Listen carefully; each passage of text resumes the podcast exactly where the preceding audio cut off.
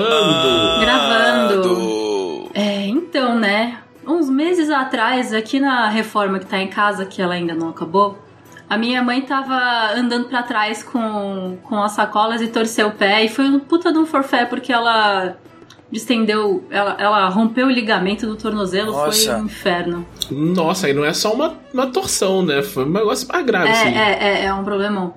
E aí, a gente ainda tá na obra, ainda tá um puta de um rolê. E aí minha mãe falou, não, vou viajar e relaxar com as minhas amigas. E aí ela voltou de viagem, tipo, mãe, você tá bem? Não, torci o pé de novo. Pelo menos é o, o, o pé outro, não O é o mesmo. pé. Eu, ah, não, tá, pelo menos. Aí, corta a cena, fui dormir, dia seguinte de manhã, bom dia, mãe, ela, Rita. Era o mesmo pé. Ué? Ela esqueceu. Ela esqueceu. Eu sei. E é essa minha bobagem. Bom dia. Acontece, às vezes a gente, conf- a gente- às vezes a gente confunde os, os pés quando, quando vai caminhar, né? É uma coisa. Essa é, uma pra coisa. pensar. É pra Fica- pensar, sim. Nossa. Podcast Dragão Brasil. Olá! Esse é o podcast da Dragão Brasil, a maior revista de RPG e cultura nerd do país. E... E estamos aqui hoje com Gleco Lausa. Coé do Brasil.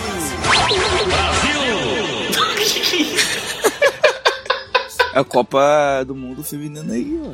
Copa do Mundo Feminino. Aliás, devíamos falar um pouco da Copa do Mundo Feminina. Não sei se alguém assistiu alguns jogos, eu não assisti ainda. Eu quero ver. Eu tô, eu tô empolgado. É, eu, eu não vi o primeiro jogo, mas eu me arrependi, porque foi muito bom. Vi Né? os melhores Tem momentos. O, o lance do- das minas fazendo o toque de calcanhar, que é só Nossa. tipo, maravilhoso. Aquilo ali, pô, assim, sensacional. Sensacional demais mesmo, assim, gostei muito. Mas estamos aqui hoje também com Rita Isaka. Olá, queridos e queridos ouvintes da Dragão Brasil. Aqui é Rita Isaka.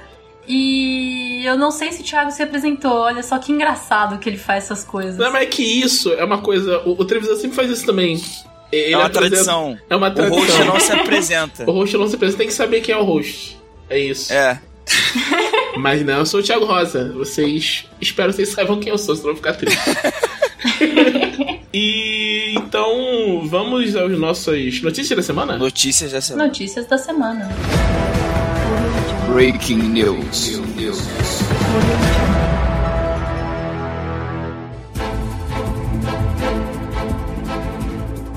E o que nós temos de notícia é o financiamento de 3DT Victory, que está se avizinhando. Vem forte. Vem forte agora na no dia 4 de agosto, que vai ser a, a sexta-feira, logo depois de sair esse podcast.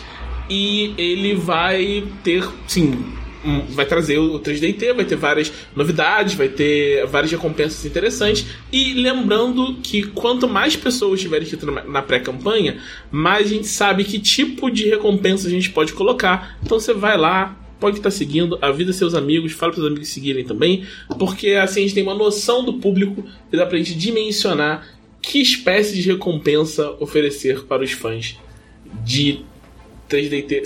Você tem uma história bonita com 3DT, né, Glauco? Tem. Ma- Mas antes eu tenho uma dúvida. O que, que significa 3DT no final das contas? Porque se você seguir as redes sociais das pessoas da Dragão Brasil e da Jambô, fica meio confuso, né? São três dados e um tio. O que que, que É, é tre- três detetives e um tijolo também.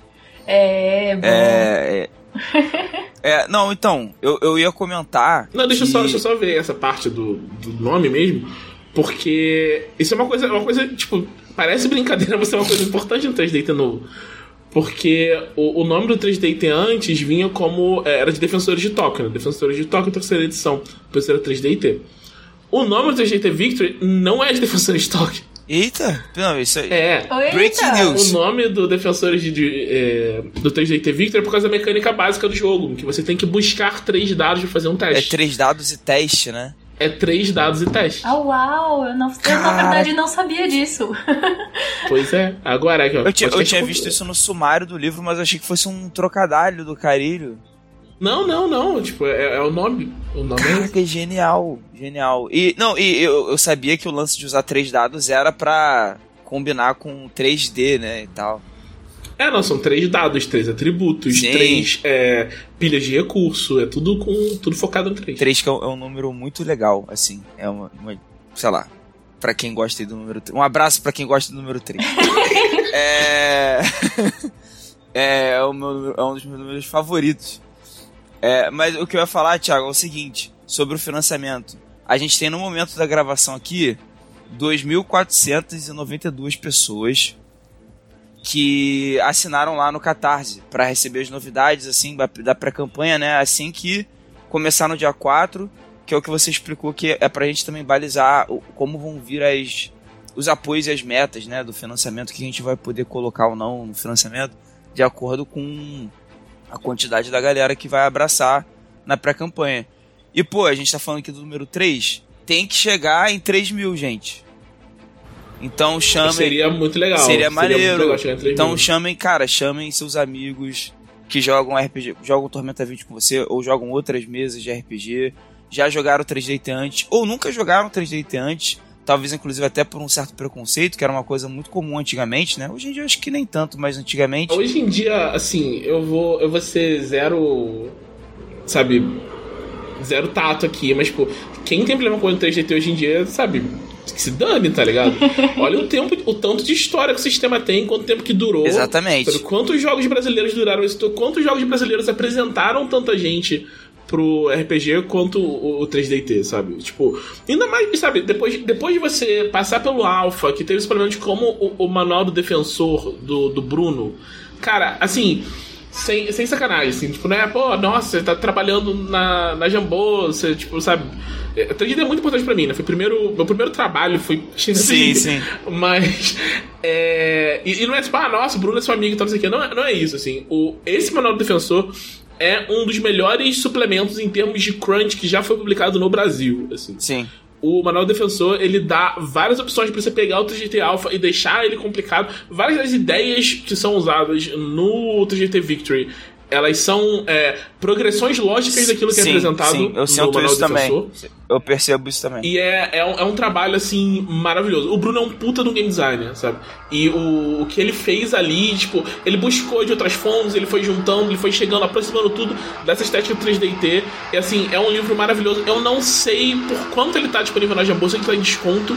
Então, se você não tem o manual do defensor ainda, dá uma olhada na loja da Jambô e, e procura, porque ele vale cada centavo. Mesmo que você não vá jogar usando ele, você tem uma perspectiva de game design, ele é muito, muito bom. É, eu, eu, eu comecei a me envolver com pro- produção de conteúdo na internet no RPG Notícias com base em coisas que eu li no Manual do Defensor, né? Tipo, fui escrever um artigo pro RPG Notícias que era um, era um hack do 3DT. Só que aí pra eu fazer o hack direito, eu usei o Manual do Defensor pra, tipo, pra fazer a minha parada, mas com base no que o Bruno tinha feito no Manual do Defensor. Eu tinha, e abraço eu Bruno. tinha o primeiro volume de Holy Avenger original, antigo, e falava lá coisas de 3DT, 3DT, foi lá que eu conheci. Aí, ó. Olha Sim. que beleza. Mas enfim, gente, ajudem aí, vamos chegar, vamos tentar chegar a 3 mil seguidores, porque vai ser é, cabalístico, vai ser maneiro. Então chame, chame todo mundo. Eu falei assim de chamar um amigo que pode ter tido um preconceito no passado, porque nunca é tarde para superar preconceitos.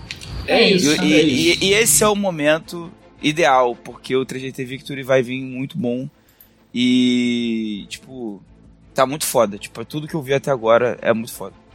É, e é isso, era isso que eu queria dizer só. Só queria bater nesse, nesse número 3 mil aí que eu acho. muito Bom, além do 3DT, a gente tem o lançamento de Maligno Mágico de Oz, que já foi lançado. O livro já está à venda na loja da Jambô.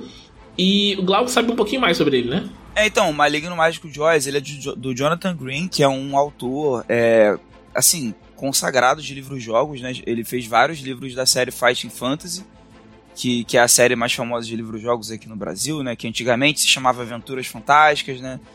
E, e ele resolveu fazer esses livros-jogos, é, que no caso não são da série Fighting Fantasy, né? São livros-jogos que ele quis fazer. E ele fez o Alice no País dos Pesadelos, que a gente já lançou e agora tem o Maligno Mágico de Oz. Então ele pega uma história clássica, assim, né, da, da ficção, e ele deixa ela mais trevosa num livro-jogo, né? Então, na, no Alice no País dos Pesadelos, por exemplo, você joga com a própria Alice, né? é, enfrentando várias criaturas assim do mundo dos pesadelos e tal. É, e no Maligno Mágico de Oz, o legal é que você pode jogar com. Você joga com a Dorothy, né? Mas tem os outros personagens também. Tipo, na história e tal. O. O Homem Nossa, de Lato, o Leão, o, O, o. Homem de Lato, o Leão. Essa parada toda, só que nessa pegada mais. mais dark. Né? Tipo, uma coisa mais. uma aventura mais sombria, usando um. uma história. É infantil, né? Tipo, de certa forma, né? É, é, o, Infanto pelo menos juvenil. o livro original, o Mágico de Oz, é bem de boinha. Sim. Então a, a parada dele é pegar e dar uma, um- uma pitada trevosa na, na história e deixar você jogar, viver a história, né? E é bem legal. Imagina quando ele fizer isso com uma história que já é trevosa. Não, mas aí parece Imagina redundância. aí. Não precisa fazer isso com Frankenstein, por exemplo. Mas será que não? Ah, eu penso que não. Então, vocês descubram nos próximos títulos. Não tem um nome essa linha, né, Glauco? Cara, não tem, é, não tem um nome exatamente, tipo, que eu me lembre aqui agora de cabeça. Tem, tem um. É, não, são os livros do Jonathan Green. É, sim. Eu acho. Peraí. Eu posso conferir isso aqui rapidinho. Pra não deixar passar. Eu vou deixar aqui o, o- a dica pra equipe de marketing chamar de livro jogo trevoso. E já fica. É, lá fora, esses livros saíram pela Ace Game Books.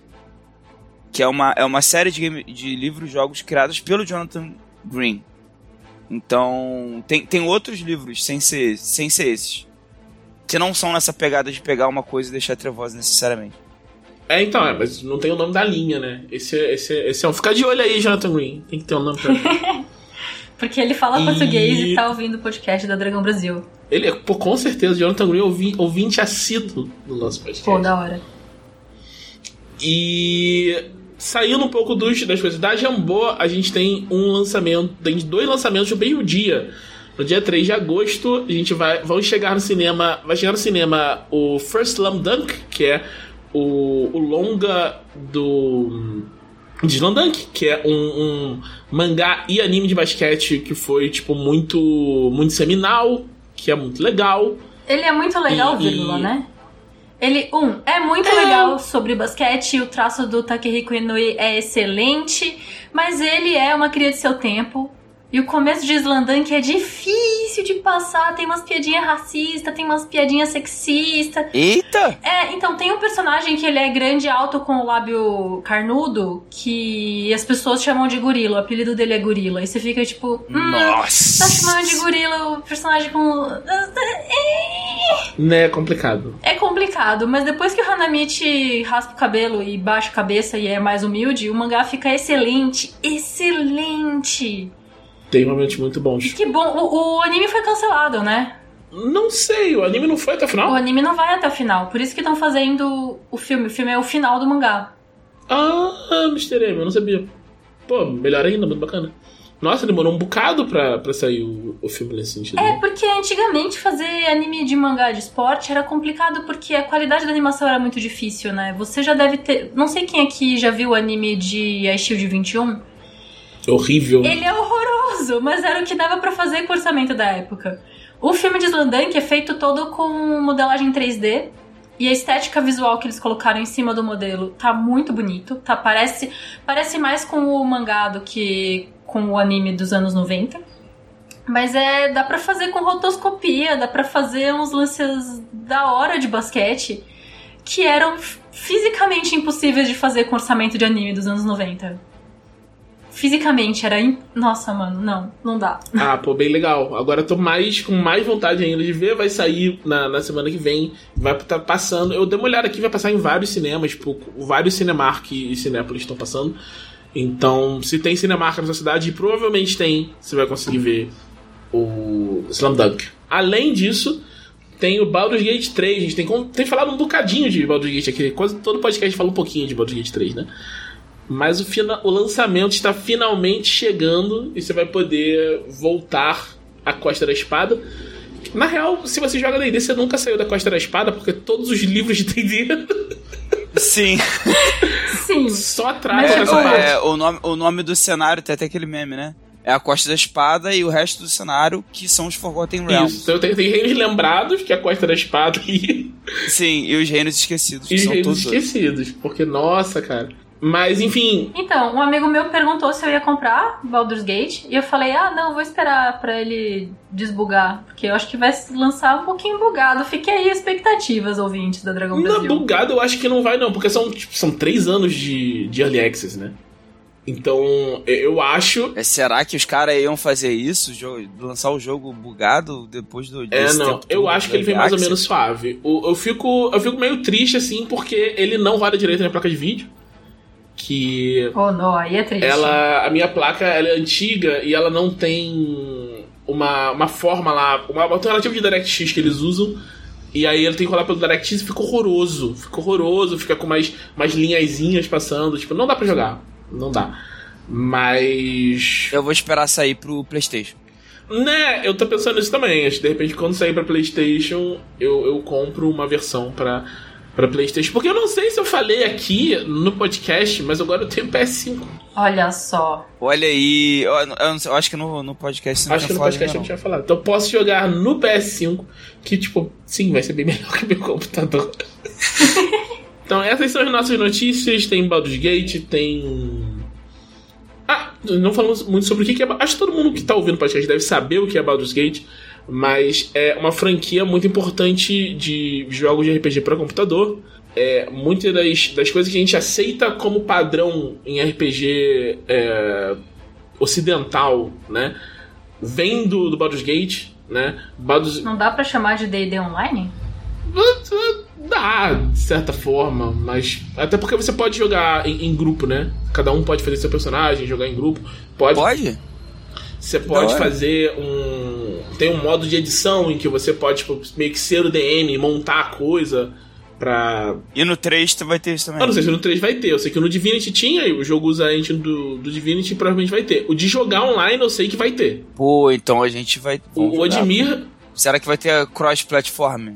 Não sei. O Admir tava falando um bocado disso, dessa, dessa coisa que ele queria muito, tipo, terminar, jogar single player e depois jogar, tipo, sabe, uma party mesmo, cada um com seu bonequinho. É, maneiro. Por, por um lado é muito legal, por outro lado, você imagina uma campanha inteira do lado do Admir tocando terror. Então, né, vamos, vamos ver como isso vai sair. Isso era uma coisa que podia até ser em live, porque, nossa, vai ser uma experiência. Digam aí, queridos ouvintes da Dragão Brasil, se vocês gostariam de ver isso em live. Digam, digam, por favor. Meu Deus do céu. Ai, cara. Qualquer um que já jogou uma mesa com o Admir tem uma vaga noção de como pode ser esse experimento. Abraço pro Admir. Eu sei que ele ouve o podcast. E agora vamos para a sessão favorita de 72% dos nossos ouvintes. O que vocês fizeram na semana passada? Vamos começar com a Rita.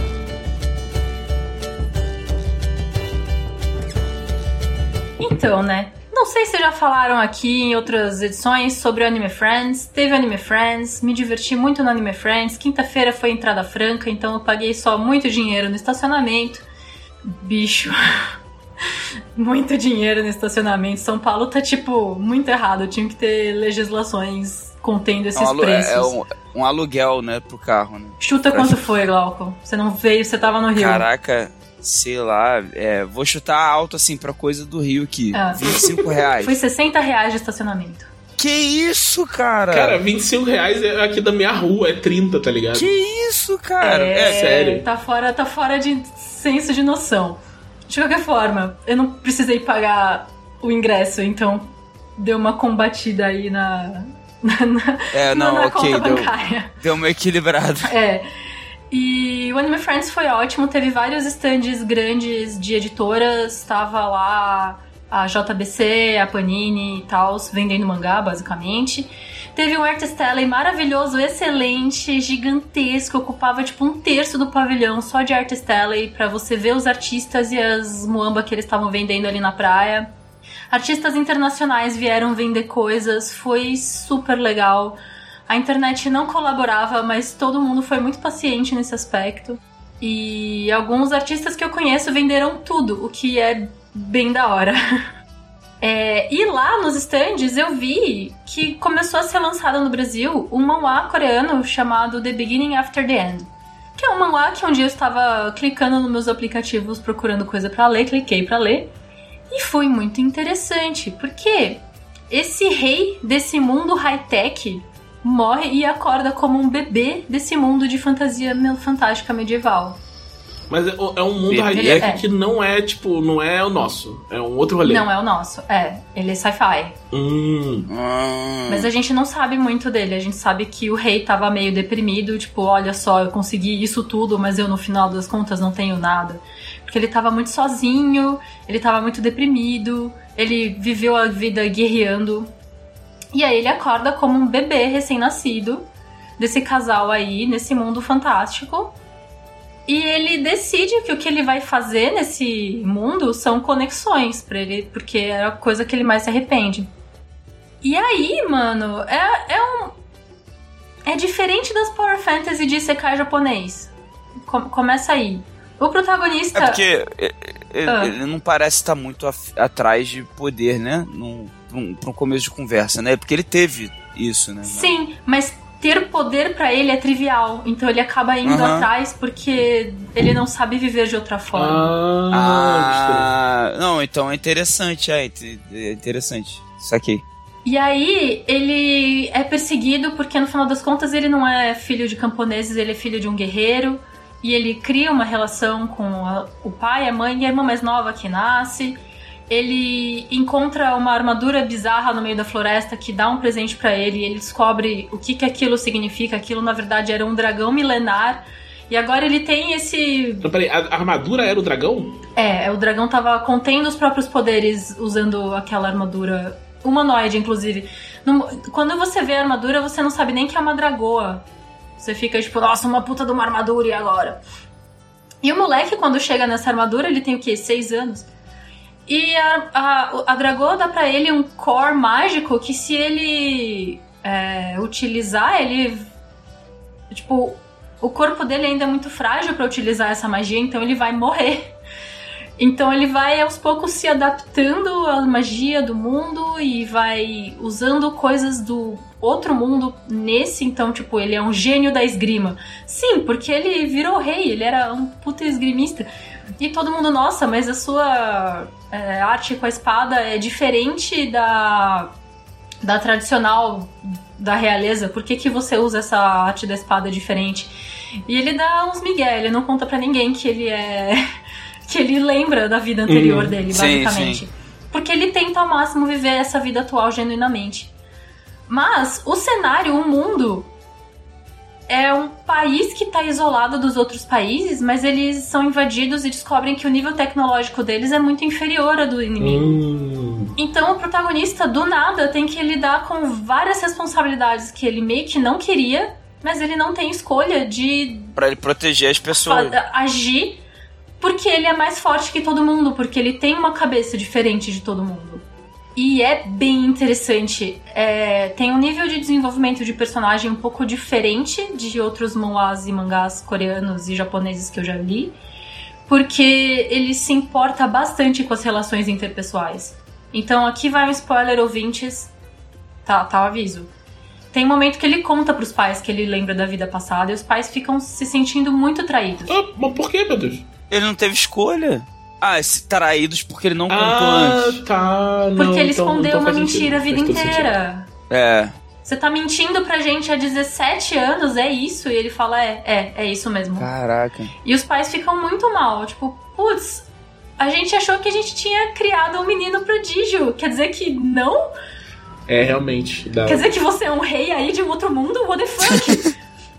Vacilou aí. E aí lida com os pais, lida com as questões. É, é bem legal. O traço não é nota 10, mas é um traço que funciona com a história, então eu diria que o traço é uma nota 7,5 aí. Tem umas coisas muito bonitas nos traços, mas tem umas coisas meio chapadas, meio básicas. Mas é um manhwa de lançamento semanal, então a gente perdoa porque é uma baita de uma trabalheira lançar coisas semanalmente. As galeras têm que desenhar cada um daqueles traços todas as semanas, então dá uma, um perdão aí, porque a história vale a pena. Pô, irado. Então é isso aí que eu não li na semana passada, mas semana passada lançou no Brasil e é isso que importa. É isso, é isso. e ele. Ele sai. Ele sai semanal. Tipo, como é? Tipo, ele, é manhwa, né? Ele é chinês. Não, manhwa é coreano. É coreano. E, e eles têm revistas tipo a Jump, eles saem em coletânea e tal, ou é alguma, algum outro formato? Porque, tipo, o Webtoon é muito, muito grande lá, né? É, o Webtoon é muito grande, mas é, tem sites de Webtoon, é tipo tapas. Eles usam bastante o Lezin, acho. E você. Eles lançam um capítulo por semana e você tem moedinhas que você consegue logando todo dia, ou você paga dinheiro de verdade para liberar o capítulo. E aí tem toda uma monetização de aplicativos de, de leitura de webtoon. Que eu não entendo muito bem, porque tá tudo em coreano. Né, eu lembro que tinha. Teve uma época que um quadrinho que eu, fiz, que eu faço com, Quer dizer, o Edmir não fazia mais, mas quando eu tava fazendo com o Edmir e com a Clá, o Edmir trouxe ideia a gente lançar ele como webtoon porque ele tinha visto que tava dando um retorno bom e tal, não sei o que. A gente acabou não fazendo, porque não ia dar, ia dar um trabalho muito grande, ninguém tava com tempo de, de pegar, tipo, refazer tudo que a gente tinha feito para fazer como, como Webtoon. Mas... É, o formato de Webtoon tem. É, no Brasil, né? No Brasil. Uh, tem esse site americano chamado Tapas, mas como é uma palavra excelente, todos os brasileiros postam lá. que você só coloca o seu capítulo e as pessoas podem ler gratuitamente. É basicamente isso. Para mim, a diferença fundamental de um webtoon e de um mangá mesmo é a, forma, é a diagramação das páginas. Uhum. O mangá você considera uma revista física que você tem a página da esquerda, a página da direita e você tem esse retângulo para colocar o acontecimento da página. O formato webtoon moderno assume que você está lendo no celular. Então, lendo pelo celular, você tem uma fita de conteúdo e você diagrama os quadrinhos verticalmente. Então você não tem, sei lá, tem uma página. Tem uma análise muito boa na internet feita pelo Super iPad Wolf da luta do Goku contra o Yamcha no Dragon Ball original. E as linhas de ação são super dinâmicas. O Yamcha dá um chute, o Goku pula e desvia e é super bonito. Mas é um negócio que os webtoons não funcionariam nesse jeito porque você tem a. Porque é tudo verticalizado, né? É tudo verticalizado. Então, nos webtoons hoje em dia, você tem a página do cara falando alguma coisa, e você desce mais um pouquinho, tem a resposta, você desce mais um pouquinho. Aí tem as linhas de ação da luta, eles colocam de lado para você ir avançando. E às vezes você tem, tipo, o cara começa um golpe, você tem o brilho da espada e você chega no final e o golpe conectando na Sim. vertical mesmo. Uhum. É uma é uma nova linguagem mesmo. É, né? Assim, é pensar assim, é bem diferente de quadrinho, né? Você não vai ter, tipo, coisas tipo no quadrinho, a, a, virada de página é uma coisa muito é, importante. falar isso, né? O momento Sim. que vai parar pra virar. Não vai ter isso, né? Exato. Ó, oh, particularmente, eu acho que o, man, o autor de mangá que mais aproveita essa virada de página é o Junji Ito. A virada de página do Junji Ito é o horror do quadrinho dele, sabe? É excelente. Ler o Junji Ito na internet não é tão bom quanto pegar o quadrinho dele físico e você virar a página e falar: Nossa, uau, uau, Inclusive, saiu o trailer de Zumaki. Procurem na internet, ouvintes. Caraca. É. Ah, vai sair um anime de Uzumaki, mano. E vai ser bom. Tem isso, isso do, dos formatos diferentes no, no aplicativo da Marvel, para você ler os quadrinhos da Marvel mesmo. Eles fazem dois formatos para você ler. Né? Você pode ler o tradicional, que ele te mostra uma, uma página inteira, e você tipo, clica e, e vira a, a página. E tem um formato para móvel que ele vai mostrando um quadro de cada vez. Então, tipo, ele pega o quadro, expande, deixa ele grande na, na tela. Aí você pode até, tipo, é, segurar em cima pra ele expandir mais um pouco pra você ver detalhes. E depois você passa pro. Você passa pro lado e vai. E vai, e vai lendo. É, nenhum quadrinho é feito para esse formato. Né? Todos os quadrinhos da Marvel são feitos pensados na, na impressão. Então ele não acrescenta muito, tipo é, não é que ele não acrescenta, ele acrescenta. É que é, nenhum dos autores já colocou alguma coisa pensando em como se aproveitar disso, né? E tem o oposto, tem as publicações físicas de Moás que são em fita, que perde um pouco. Solo Leveling tá sendo lançado aqui no Brasil também. E ele tá diagramado de uma forma ok, tá muito bom. Mas não foi escrito daquele jeito. Uhum. Então fica curioso. Mas ao mesmo tempo eu reconheço que, tipo, quem faz mangá e quem faz manhwa e manhua, que isso aqui é o chinês, costuma ser um circo de uma pessoa só, né? Uma banda de uma pessoa só. Aham. O Oda tem os assistentes pra fazer One Piece? Tem, mas ele que faz, né? É uma. É uma. É a visão do artista. A Marvel costuma ter umas equipes maiores e dá pra delegar pra essa.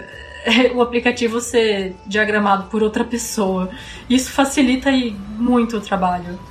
É, Os artistas que eu leio as coisas não teriam tempo pra diagramar de outra forma. É, é tanto porque, tipo, quando vai passar de uma, de uma coisa para outra, imagina que o próprio solo leveling, né? Quando foi passar por alguém, não deve ter, não deve ter voltado pro artista pra montar a, a forma O artista tá. faleceu, inclusive. Nossa, coitado. É, tanto que lançou recentemente o prólogo, que foi é o restinho do da light novel que os assistentes do, do, do artista fizeram a arte do prólogo Nossa, e terminou a em história? homenagem. Sim, Ah, bom. terminou. Menos mal, então. Ah, que pena. É muito triste quando a gente perde uma voz criativa assim, desses. Pra esses rolês. Mas você fez mais alguma coisa semana passada, Rita? Nossa, várias, mas chega. ok.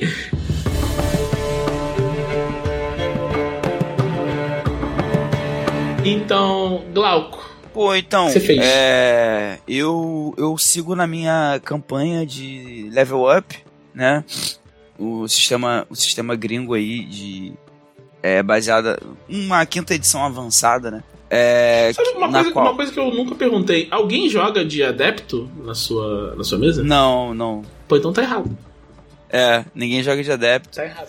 É, é porque todo mundo antes a gente jogava na quinta edição normal, né? Uhum. E aí ninguém queria fazer monge. Não, mas eu entendo. É, então. E ainda mais sendo que a, a ambientação era ravnica, né? Também não combinava muito ter um monge. Mas. Mas era por razões mecânicas mesmo. Também ninguém queria fazer monge. E aí o adepto, o adepto, a galera até viu, é bem melhor que o, que o monge. Só que. Só que aí os personagens já estavam criados, entendeu? A gente meio que converteu a mesa, vamos dizer assim. Uhum. Eu- Avisar para os ouvintes, talvez não entendam isso, porque a gente falou isso há muito tempo, mas eu trabalhei no Level Up. O, Sim. o Adepto é uma classe que eu fiz.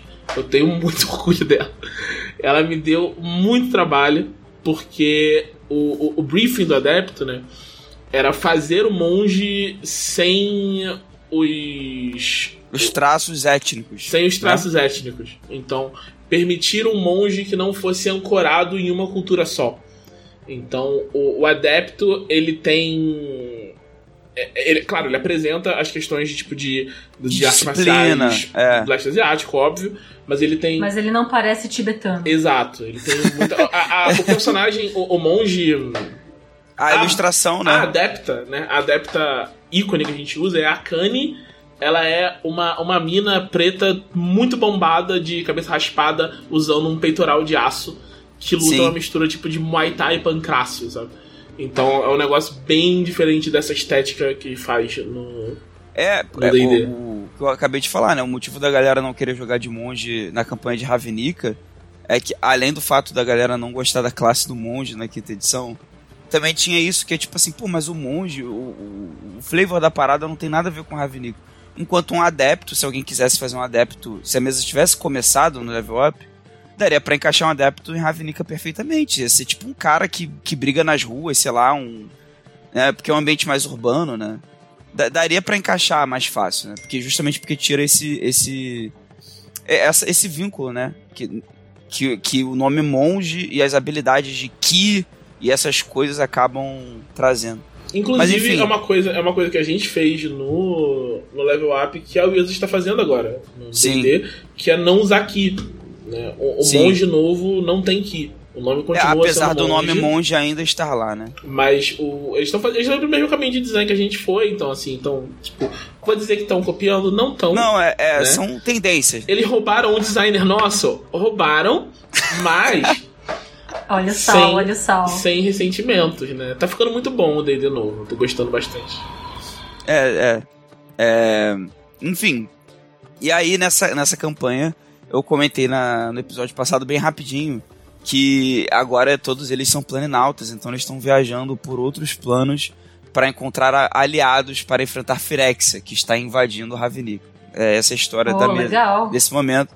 Só que aí eu extrapolei no fanservice, eu resolvi é, afirmar que todas as mesas que a gente já jogou antes, que eu jogo com um grupo de amigos já há muitos anos, né?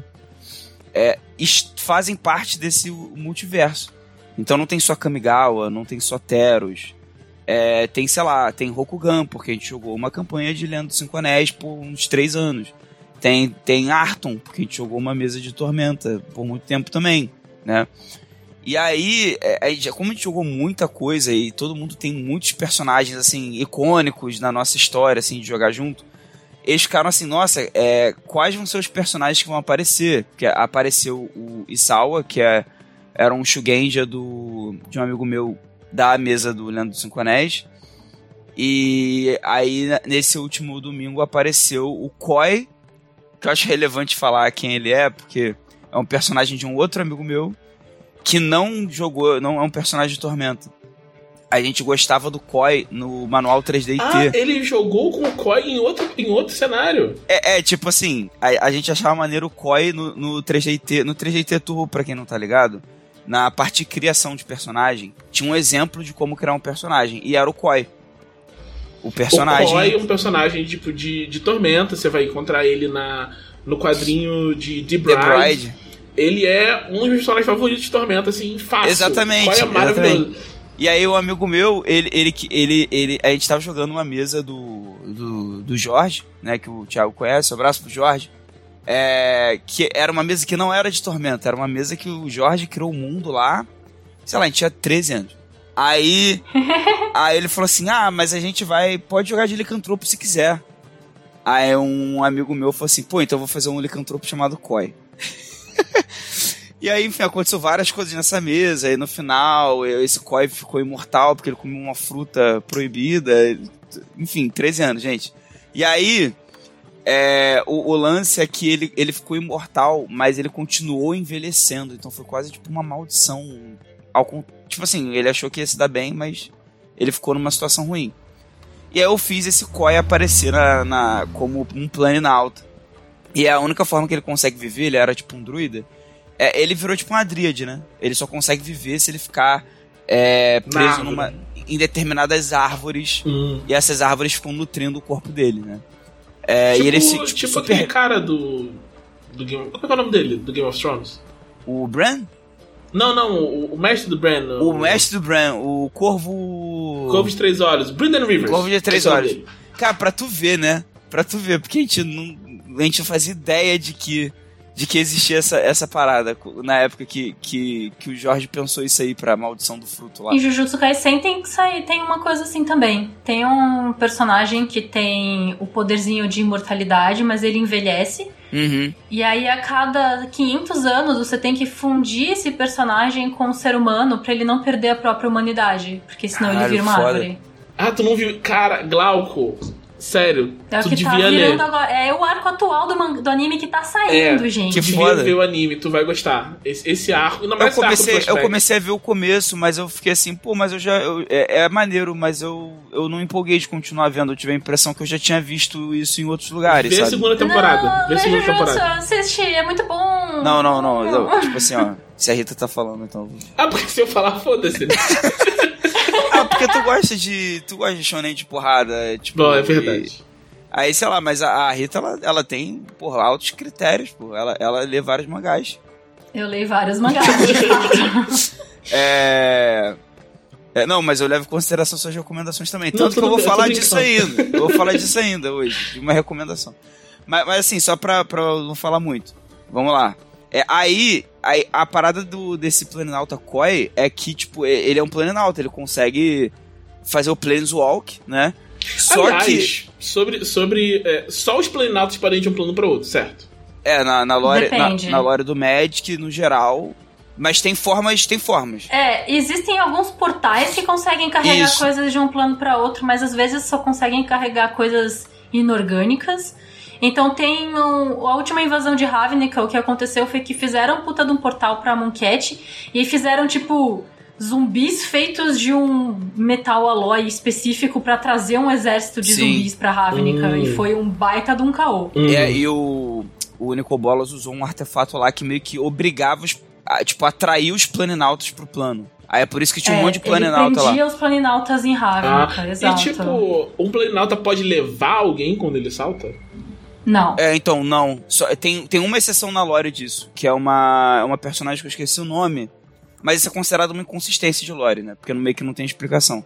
Mas é uma, é uma, é uma planinauta que numa. Num, numa, fiction, numa fiction lá, ela leva uma pessoa. E aí ficou sem explicação de por que ela leva.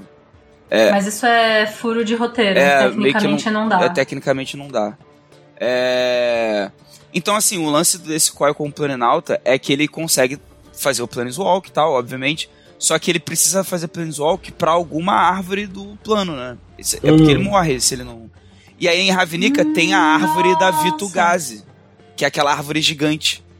E, e, Que é a. É, e aí, e aí foi maneiro essa cena, porque ele falou assim: tem alguma árvore lá, né?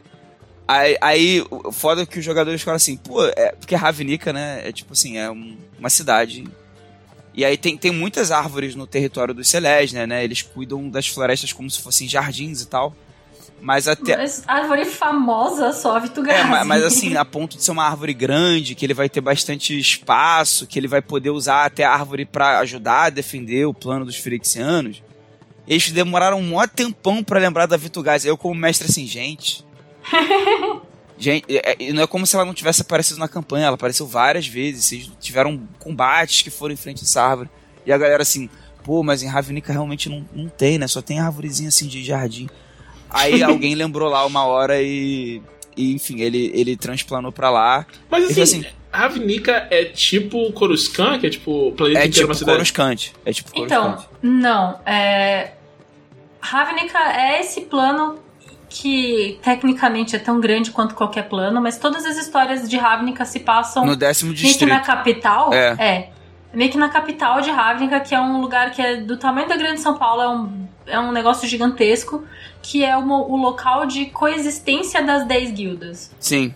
Ah, então tem coisa fora da cidade. Tem, tem, que aí são domínios dos, das 10 guildas. É, dá a entender que esses outros distritos que não são décimo também são urbanizados. Porque é um lance meio. Tipo assim, a superfície de Ravnica é, é tipo o terraço de vários andares de cidade. Sabe? É, mas só, é que, meio... só que ainda tem uma noção de, de que, por exemplo, os Celés, né, é, eles têm fazendas. Mas, mas aí fica incongruência também, porque os Gruu ficam por aí tentando retomar a, É, a, a, a a natureza, né? selvageria de Ravnica. Onde eles ficam, então? Não, então, a- o que eu entendi lendo o suplemento é que, tipo, o território deles é, é composto de várias ruínas, que aí é uma coisa meio The Last of Us. Aí a natureza começa a tomar de volta os prédios, sabe? Hum. Ah, ok, ok. Mas, tipo, uma, uma floresta mesmo assim, intocada pelo homem, meio que não tem. E aí tem os Celestia que fazem essa. essa. Tem um nome pra isso de verdade, é. Um urbanismo ecológico, tipo, os prédios têm teto verde. É teto verde o nome disso? É, é um pouco tipo os elfos de Senhor dos Anéis, a vibe do Selesnia. É, isso. E, e tem no subterrâneos Golgari, que também tem plantações subterrâneas de fungos e cogumelos brilhantes e etc, né? E, e- e até outras coisas mais sinistras. Mas enfim, é, é- é tipo... é, não é Coruscante realmente no sentido de que não tem nenhuma forma de alimento. É só que Não, é tudo... é, é um Coruscant que faz sentido, né? Porque Coruscant É, não é, faz. é, é, tem, tem toda uma lógica de como se alimenta as pessoas, só que é meio que urbano ainda na medida do possível, né? Quase tudo. E enfim, é legal que foi mais um, foi mais um easter egg, foi mais um easter egg não, foi mais um fanservice pros meus jogadores e terminou a campanha com eles indo pro, pra encontrar o próximo Planinauta que vai ajudar eles, né? Aí eles chegaram no lugar, eles ainda não encontraram esse Planinauta, eles não sabem quem é, mas eles chegaram num lugar que tinha uma árvore gigante e que era um lugar que parecia mais colorido, passarinhos cantavam de um jeito diferente, é, é- era um lugar assim muito com muita floresta e tal. E aí eles perceberam que eles estão na Ponte Mania. Eu sabia, eu tava esperando você falar Mana. Eu sabia que ia ser Mana. E aí eles já começaram a pirar nas teorias de possibilidade de quem é que tá lá. Porque assim, eu tô tendo cuidado de colocar um personagem num lugar que não tem a ver com o personagem. Então esse Koi, ele tava no nono mundo, tava em Numenera, nada a ver. Ele não tava no plano original dele. Entendeu? Então, se, é, estão na Pond Money, então, tipo assim, pô, será que vai ter a, a Daphnia, que é uma, é uma Sylphid, que é uma personagem de um amigo meu? É, mas, pô, seria muito óbvio. Então eles estão nessa de será que vai ser ela? Será que vai ser um outro personagem que não é de Arton? Enfim, tá bem legal. É... Além disso, eu é, eu também joguei coisas. Eu fui eu fui um dia de, de noite eu fui pensar assim, pô, quero jogar uma paradinha leve. Que eu tava tentando jogar Alan Wake, eu tava assim, pô, jogar Alan Wake antes de dormir não é muito legal. De fato. E, a, e aí eu pensei assim, pô, o Trevisan falou tão bem da, da demo do Final Fantasy XVI eu vou jogar aqui. Porque Final Fantasy é tranquilo, né? É uma fantasia épica, legal e tal. E aí eu fui jogar a demo. E eu joguei a demo, é muito boa, eu quero comprar o jogo, vou esperar o cartão virar. Mas o final da demo, sem spoiler, apesar de ser uma demo, que eu acho importante a pessoa jogar a demo sem saber, não é legal. Não é leve, não. É pesadão. é, então eu, eu terminei a demo e falei assim: legal, eu vou dormir agora com isso, né? Show. Oh, meu bem. É. Depois de ter jogado, sei lá, eu, eu, não sou um grande fã de Final Fantasy, né? Eu joguei o 7 Remake e o 15. E tipo assim, tem momentos que tem um. que é mais dramático. A, a questão não é. Eu não tô falando que o Final Fantasy é sempre um passeio no parque, não é isso. Tem momentos que são tristes, tem momentos que são dramáticos. Mas assim, é, a brutalidade das coisas que acontecem na demo do Final Fantasy XVI é uma parada que eu fiquei assim. É que o 15 é Gente, é particularmente mal escrito. É, não, eu achei a, a, história do 15 bem fraquinha. O Final Fantasy VII Remake até o, o, eu sei que, enfim, para não entrar muito em méritos aqui, mas eu sei que tem no, na história original tem momentos tristes, assim, momentos impactantes e, e, e, e até um pouco pesados num certo sentido, mas sempre revestido dessa fantasia heróica, sabe? E, e, e, o Final Fantasy XVI, eu acho que o grande soco no estômago dele aqui não, não é heróico, não. É um bagulho meio. É pesadão mesmo. É, é, é porque eu, é, é, é, brutal e visceral né, a parada. É, assim, o 7, no, no remake, acho que as, tem, tem um dos grandes socos no estômago do 7 que tá no remake. Mas ele tem muitos outros ainda. É, eu tô ligado. É, é, que, é que são socos diferentes, sabe? Tipo, não, cara, tem um tem um no set que assim, a gente não vê, é, não, não bate do mesmo jeito, porque. É, tanto porque a narrativa tenta manter esse tom leve que você tá falando, quanto o, os sprites são tipo, muito bonitinhos e abstratos e tal. Mas tem uma parte. Acho que eu vou falar spoiler mesmo, porque o jogo é muito antigo. O jogo é antigo, mas né? Tem uma parte no, no set que o, o Cloud ele trava sabe? Ele entra num, num, ponto, tipo, por causa do Mako e por causa do trauma que ele tem, que ele fica internado e ele fica quase catatônico e você ah. joga sem ele. Sabe? Caralho. Ele sai é... da sua pare. Isso aí é uma parada um pouco mais. Isso aí eu não sabia, não. Eu achei essa que tu ia falar parte... de outra. De outro não, spoiler. não, essa parte. Não, esse outro spoiler é tipo. Isso nem vai acontecer no remake, né? Mas essa. Até onde a gente sabe, né? A gente não. Essa, essa parte do Cloud me pegou muito quando quando eu tava jogando, assim, porque... Pô, porque mexe com... É, pô, mexe com... É foda, porque essas histórias, assim, de gente hospitalizada mexem muito com coisas que todo mundo já passou. Já, é, já, coisa que já passou e tal. Que já viu alguém passar, é foda. E é uma coisa, tipo, a coisa do Cloud, tipo, tem a ver com a forma como ele foi manipulado. Além, além tem a coisa, a, a coisa do Mako, né? Que é o fantástico ali nisso mas tem a ver de como ele foi manipulado, de como a história dele não é a história dele, de como ele não conhece as próprias memórias e tal. Então é uma coisa muito pesada no final das uhum. contas, sabe? Tipo, eu, eu nem digo que é a, a, a mais pesada, porque os personagens. Tipo, Final Fantasy VI só tem desgraça. Todos os personagens de Final Fantasy VI tem uma vida muito difícil. Eu não sou muito vi, dos Final Fantasy, o... né? Eu joguei basicamente o 15, mas eu joguei um pouco os hashtag não Final Fantasy. Então eu joguei um pouco do Type Zero e do World of Final Fantasy. E os dois são tipo. Bicho, isso aqui não é feliz, não. Tem algo. algo. Putz. Putz. Mas, é, mas eu sinto que todo Final Fantasy tem algum twistzinho nesse sentido, né? É, tirando o 15. Me lembra Gundam, entende? É, o, o, é, Eu posso estar falando porque eu também não sou de jogar os Final Fantasy, né? Mas. É, todos os Final Fantasy que eu já conversei com pessoas a respeito. Fala assim, pô, mas tem um momento nesse Final Fantasy que acontece uma coisa X. E aí você. Você sente um baque, assim, muito forte. E aí. O 15 eu joguei e, e, e Eu acho que tem um momento no 15 que é para ser isso mas não causa não causa ah, acho que até mano. tem alguns que tem essa intenção, assim, logo no começo mesmo, né? Você passa um tempo só, tipo, de, de passeando de carro e brincando com seus amigos, e aí o mundo cai na sua cabeça. É, mas Cara, sei mas, lá... por exemplo, o filme de animação do Final Fantasy XV bate mais do que o jogo em si.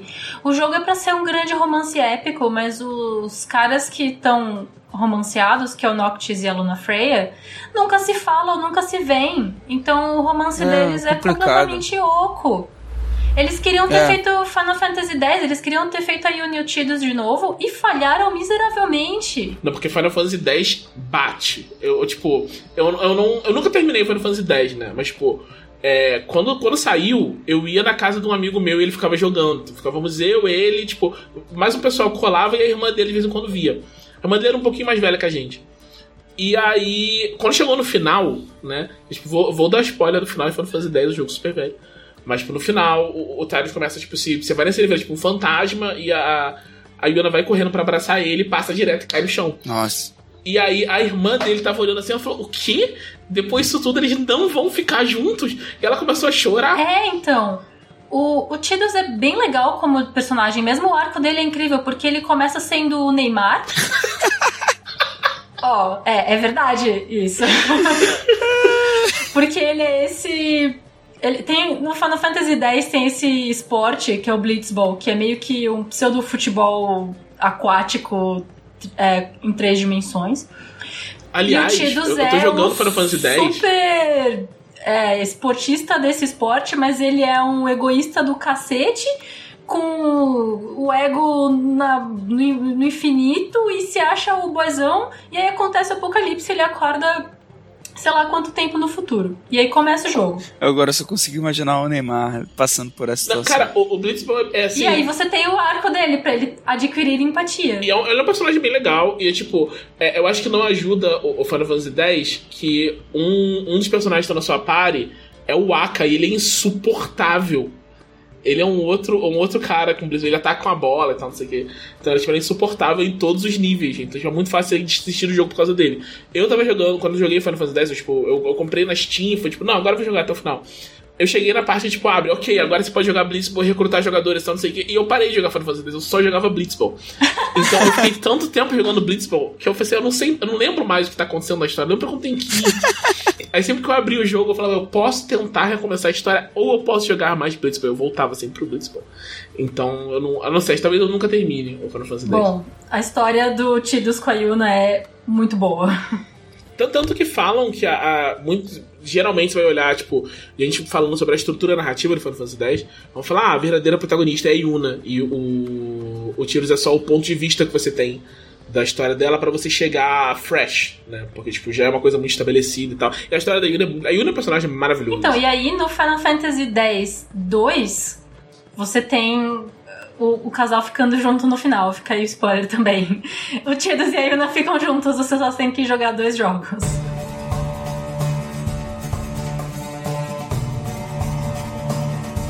Cara, aí depois dessa experiência um pouco perturbadora do, da demo do Final Fantasy XVI, que inclusive, como é de graça, eu recomendo para qualquer um que tem um PlayStation 5. Ah, é verdade, de graça, posso pegar. Porque. Não, sabe por quê, cara? Porque essa demo é, a Square Enix voltou a, a, a, soltar umas demos de jogos, né? Soltou daquele Forspoken, que, que foi horrível. Mas eu é tipo assim, assim com esse jogo, porque o que eu mais vi pessoas reclamando dele é do texto, né? Falando que o texto é muito Não, ruim e eu tal. Eu vi gente falando da jogabilidade também. Eu joguei um pouquinho, eu achei meio e a arte do jogo também. Tipo assim, o menu é em Arial, cara. Não, aí, aí não tem como. Não, então, mas é, é o. A Square Enix tá lançando demos de Kingdom Hearts faz anos. E os demos de Kingdom Ela Hearts são horrorosos, coisa, né? porque parece o alfa do, do, do, do, jogo. Parece que ainda tá em teste.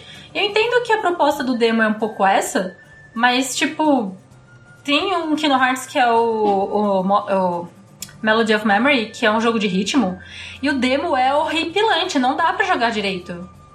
E aí muita gente desistiu de comprar o jogo de verdade quando ele saiu, porque achou que ia ser igual o demo. E o jogo funciona, o jogo roda, o jogo dá para jogar, ele é um joguinho de ritmo ok. E o demo, não. O demo é, o demo é realmente ruim. É, não, é engraçado que hoje em dia as pessoas conhecem a, acabam associando isso mais a Early Access, que é tipo assim, ah, se eu jogar o Early Access e ele for uma bosta, tudo bem. E, e, e, demo é uma coisa que não se faz mais tanto e acaba se. A, a, gente acaba esperando assim, não, a demo é uma demonstração. Tipo, então, eles vão mostrar pra gente como é que o jogo tá legal. Só que só até uma certa parte. Só que se a demo vem zoada, a gente vai ficar assim, pô, se o jogo foi ser isso, então foda-se. Exato, exato. exato. A demo, ela é para ser feita com o jogo finalizado, né? Você pega o jogo finalizado e corta um pedaço dele. É pra ser assim. Mas os demos da Square Enix não são assim. o, o, Final Fantasy XVI é assim, é, é, bem bonito, é tudo muito bem feito.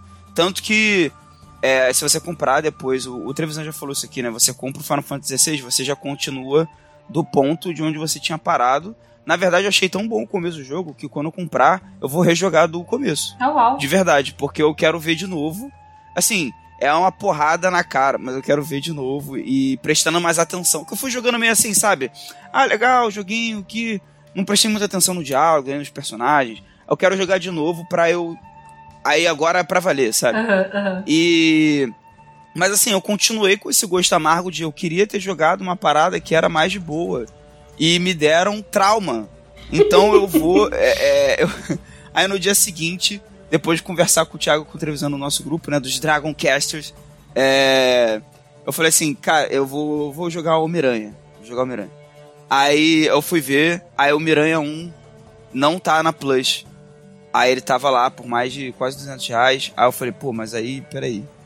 Aí eu vi que o Homem-Aranha Mirales estava na Plus. Aí eu, aí eu baixei o Homem-Aranha Mirales. Homem-Aranha Quilômetros. É é, quilômetros morais. É, eu, eu perguntei pro Thiago se dava para entender, né? Ele falou, não, é de boa. Aí realmente é, dá pra entender tranquilo.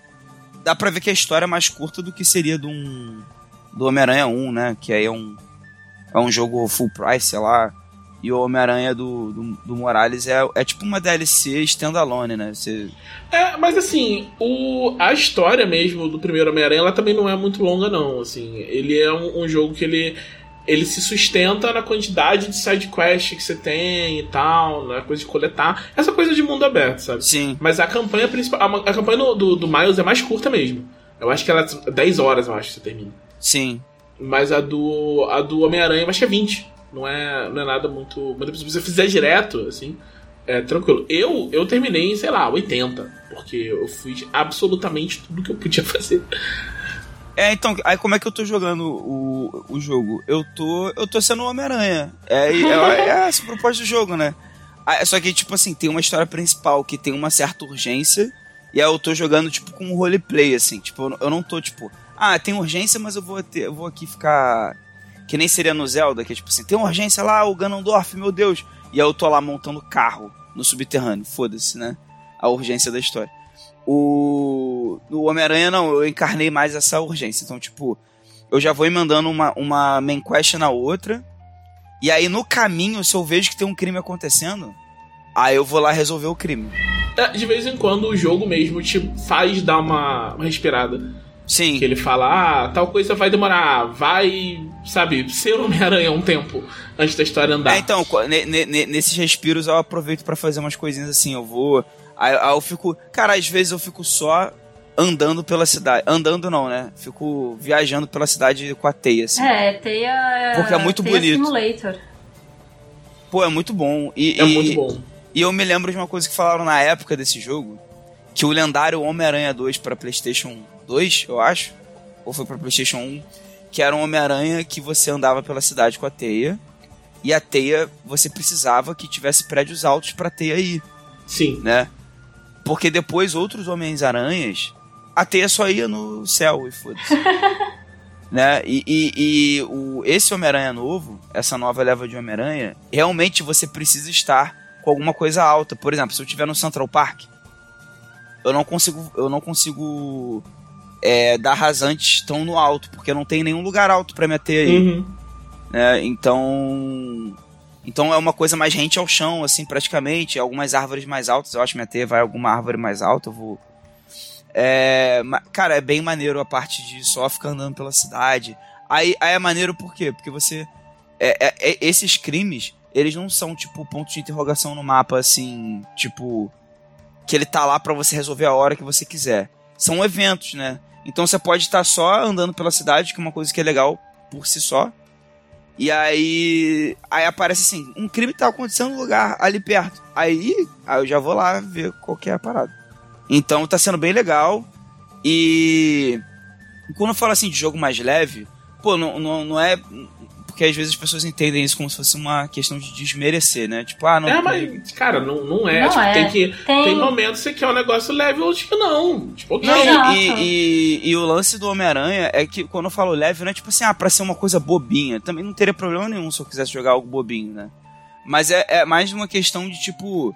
É, tem, tem, tem assuntos bem interessantes no, no Homem-Aranha, do Miles Morales, assim que, que tem essa tem essa, essa pegada mais heróica, que ele é um herói e tal, que ele vai dar conta. Mas assim, é aquela coisa do Homem-Aranha, né? Dele ter que se dividir entre entre pô, a, o uniforme e aí ele tem os dilemas morais com a identidade dele real, né? E essas coisas se cruzam muitas vezes. E ele tem que equilibrar isso. Então isso é muito maneiro também, assim. Né? Isso, inclusive, o jogo do Miles, ele faz mais isso de você equilibrar a, a vida do Miles com a vida do Homem-Aranha do que o jogo do, do Peter, né? No primeiro jogo do, no jogo do Peter, o que acontece? Tipo, começou o jogo, né? Aí, tipo, você adquire o controle do personagem, tipo, você pode andar para Nova York. A primeira coisa que acontece é, tem aniversário da Tia May. Você tem que ir num lugar lá pro aniversário da Tia May. O que, que eu fiz? Resolvi todas as quests que eu podia por Nova York inteira e depois eu fui no aniversário da Tia May. Porque não tinha. não tinha. não tinha importância. É, né? eu sabia que não ia ter. que não ia ter peso, né? O jogo tá me deixando fazer isso e tal. No, no, do Miles, ele, tipo, ele integra essas coisas direto. Então, tipo, tem coisas que são parte do jogo que você, ah, você tem que entrar em casa enquanto sua família está fazendo o, o almoço de Natal. Isso é sem muito que ninguém maneiro. que você é Homem-Aranha. É muito legal, essa parte é muito legal. Tu tem que consertar a energia elétrica também tem isso, tem esse momento, que é tipo, você tem que consertar a energia elétrica que falhou no prédio, só que ela tá, tipo, no topo do prédio, na parede, assim, então você vai ter que usar o seu poder de Homem-Aranha pra escalar, só que você não tá de uniforme, aí você não pode passar na frente da janela, porque sua família tá, e seus vizinhos também. E, e aí você tem que é quase um stealth, só que. É, não... eu sou mais dos desenhos e filmes do que dos jogos. E eu tô lembrando, no Homem-Aranha dos anos 90, no desenho, ele super usava a teia no céu também, tranquilo, então isso é canon. é. E no filme do Aranha Verso agora, tem um momento que o Miles tem que pegar um negócio para não chegar atrasado na festa, chega atrasado ainda assim. Tipo, Uhum. Tem, faz parte essa cena... da, da, do dia a dia do Homem-Aranha fazer esse tipo de coisa. A relação do Miles com a família nesse Aranha Verso é maravilhosa. Vocês não viram o Aranha Verso 2 ainda, vocês têm eu que, que ver. É, eu não, tô, não dei nenhum spoiler. Filme... Ah. é, esse filme é maravilhoso. Ele merece muito ser visto, ser revisto. Assim que ele entrar em streaming, eu vou ver de novo, ver tudo e procurar. Tem versões diferentes deles que foram pro cinema. Então, assim, cara, é, é maravilhoso. O filme é muito, muito, muito, muito bom. Pô, eu acho legal, tô achando legal esse jogo, porque, é, assim, para quem é fã de Homem-Aranha já conhece o Miles e tal, né? E, e, ele já é muito querido pelos fãs. Mas, assim, eu acho que ele apresenta muito bem pro público geral, que no caso sou eu, que conheço ele mais de nome e de conversar com você, assim, Thiago, de, da história e tal. Não, mas, cara, eu vou te falar que. Porque a história, jogos... inclusive a história que ele propõe, a história que ele propõe, a main quest, é, tem muito a ver com. não com o Homem-Aranha mas com o Miles? Com, com o Miles. Ah, então, eu tenho tem, uma história tem, tem... Pra, pra chegar nisso. O Miles original do quadrinho era um personagem que os autores ainda não tinham muita certeza do que, que eles iam fazer. E quando uhum. o Tom Holland virou o Peter Parker do cinema, eles colocaram no Tom Holland coisas que eram do Miles. Uhum. Porque ele era meio que um Homem-Aranha 2.0 negro. E o que, que, a gente faz com isso eu não sei. Então, quando o Tom Holland virou o que era o Miles do quadrinhos, eles foram fazer o Aranha Verso com o Miles, então eles tiveram que reinventar o personagem com uma identidade particular dele. E aí, no Aranha Verso, no primeiro Spider-Verse, o Miles virou um personagem em si, e aí voltou pros quadrinhos e pros jogos o que o Miles ah, sempre maneiro. teve o potencial de ser. Então tá, tá bem legal o Miles tendo essa identidade atual por conta dos filmes. Tem toda uma. Essa intermídia, intermídia né, dos Homens-Aranhas é uma coisa que faz parte atualmente do lore. Sim. É, esses, tanto, tanto o jogo quanto o, o Aranha Verso ajudaram muito a, a, direcionar como o Miles, o que o Miles pode ser no, nos quadrinhos. Eles estavam muito perdidos com, com o Miles. Assim. Teve uma época quando, tipo, o, o Miles foi criado pelo Brian Michael Bendis, que é, tipo, um, um roteirista de quadrinhos, tipo, muito respeitado, super premiado e tal. E o Bendis, ele escreveu o Ultimate Spider-Man durante toda a duração do Ultimate Spider-Man, foram mais de 10 anos. E ele que criou, ele decidiu matar o Peter, ele decidiu criar o Miles, e tipo, isso vem uma coisa, é uma coisa muito pessoal pro, pro Bendis, porque ele, as filhas do Bendis são racializadas, elas são adotadas. Então, ele sempre quis fazer personagens que as filhas dele pudessem se identificar. Tanto que ele foi pra, pra DC e ele fez a Naomi, e a Naomi é basicamente o Miles que voa, sabe? então, ele, ele sempre tem esse, esse rolê. E quando ele tava fazendo, era ele e a Sarah Pichelli que começaram com o Miles. Eles contavam sempre umas histórias, assim, umas coisas mais focadas em família, coisas mais focadas na realidade do imigrante e tal. E funcionava bem. Só que depois de um tempo, o universo Ultimate foi desmontado, botaram mais numa equipe dentro do Ultimate, e a coisa já não funcionava direito, e aí jogaram mais. Quando jogaram Miles pra, pro universo padrão, né? Ele passou a conviver com o Peter adulto. Aí a coisa desanda muito para se falar dele, assim. Porque a identidade do Miles passa a ser: sou Homem-Aranha, sou preto e sou discípulo do Peter ele não tem muito de identidade fora disso, né? Então, os, os quadrinhos do Miles na época começaram a vender muito menos que eles vendiam com, com Bendis. O Saladinha Magic, que é outro roteirista muito premiado, pegou o, o Miles, fez uma. Durou um tempão. A, a, a foi 30 edições que ele fez de, do Miles, só que nunca engrenou. Sabe? Tudo que ele tentou fazer só caía assim. Ele tentou fazer uma saga do clone do Miles e nada, nada engrenou de verdade. E aí agora depois que passou, depois passaram os jogos, depois antes do Aranha Verso 2 ainda, né? Mas o, o, roteirista novo que pegou, eu esqueci o nome do roteirista novo. Mas ele, tá, ele pegou todos esses elementos, toda essa identidade do Miles, dos, dos, dos coisas. Ele trouxe a coisa do grafite do Miles, que tem. que só, só surgiu no Aranha Verso. Nunca tinha tido nada disso nos, nos quadrinhos. Caralho. Miles, tipo, fazer grafite e tal, tem uma coisa artística que é uma coisa que diferencia muito ele do Peter, que eu não sei, é coisa óbvia de se fazer, sabe? O Peter, tipo, o Miles é muito inteligente, mas o Peter é um cientista, o Miles é um artista, sabe? E isso diferencia muito os personagens. Sim. E, e aí agora ele tá fazendo isso, tá funcionando muito, muito bem. Eu já comentei aqui no podcast dessa run do, do Homem-Aranha com o Miles, que é, é, muito boa, e eu tô esperando que, que continue, que dure muito tempo, porque eles estão assim tá, tá mandando muito. Ele tá abordando mais o lado latino do, do Miles também, que é uma coisa que só aparecia nos balões assim, ah, ele tá falando uma coisa em espanhol, sabe?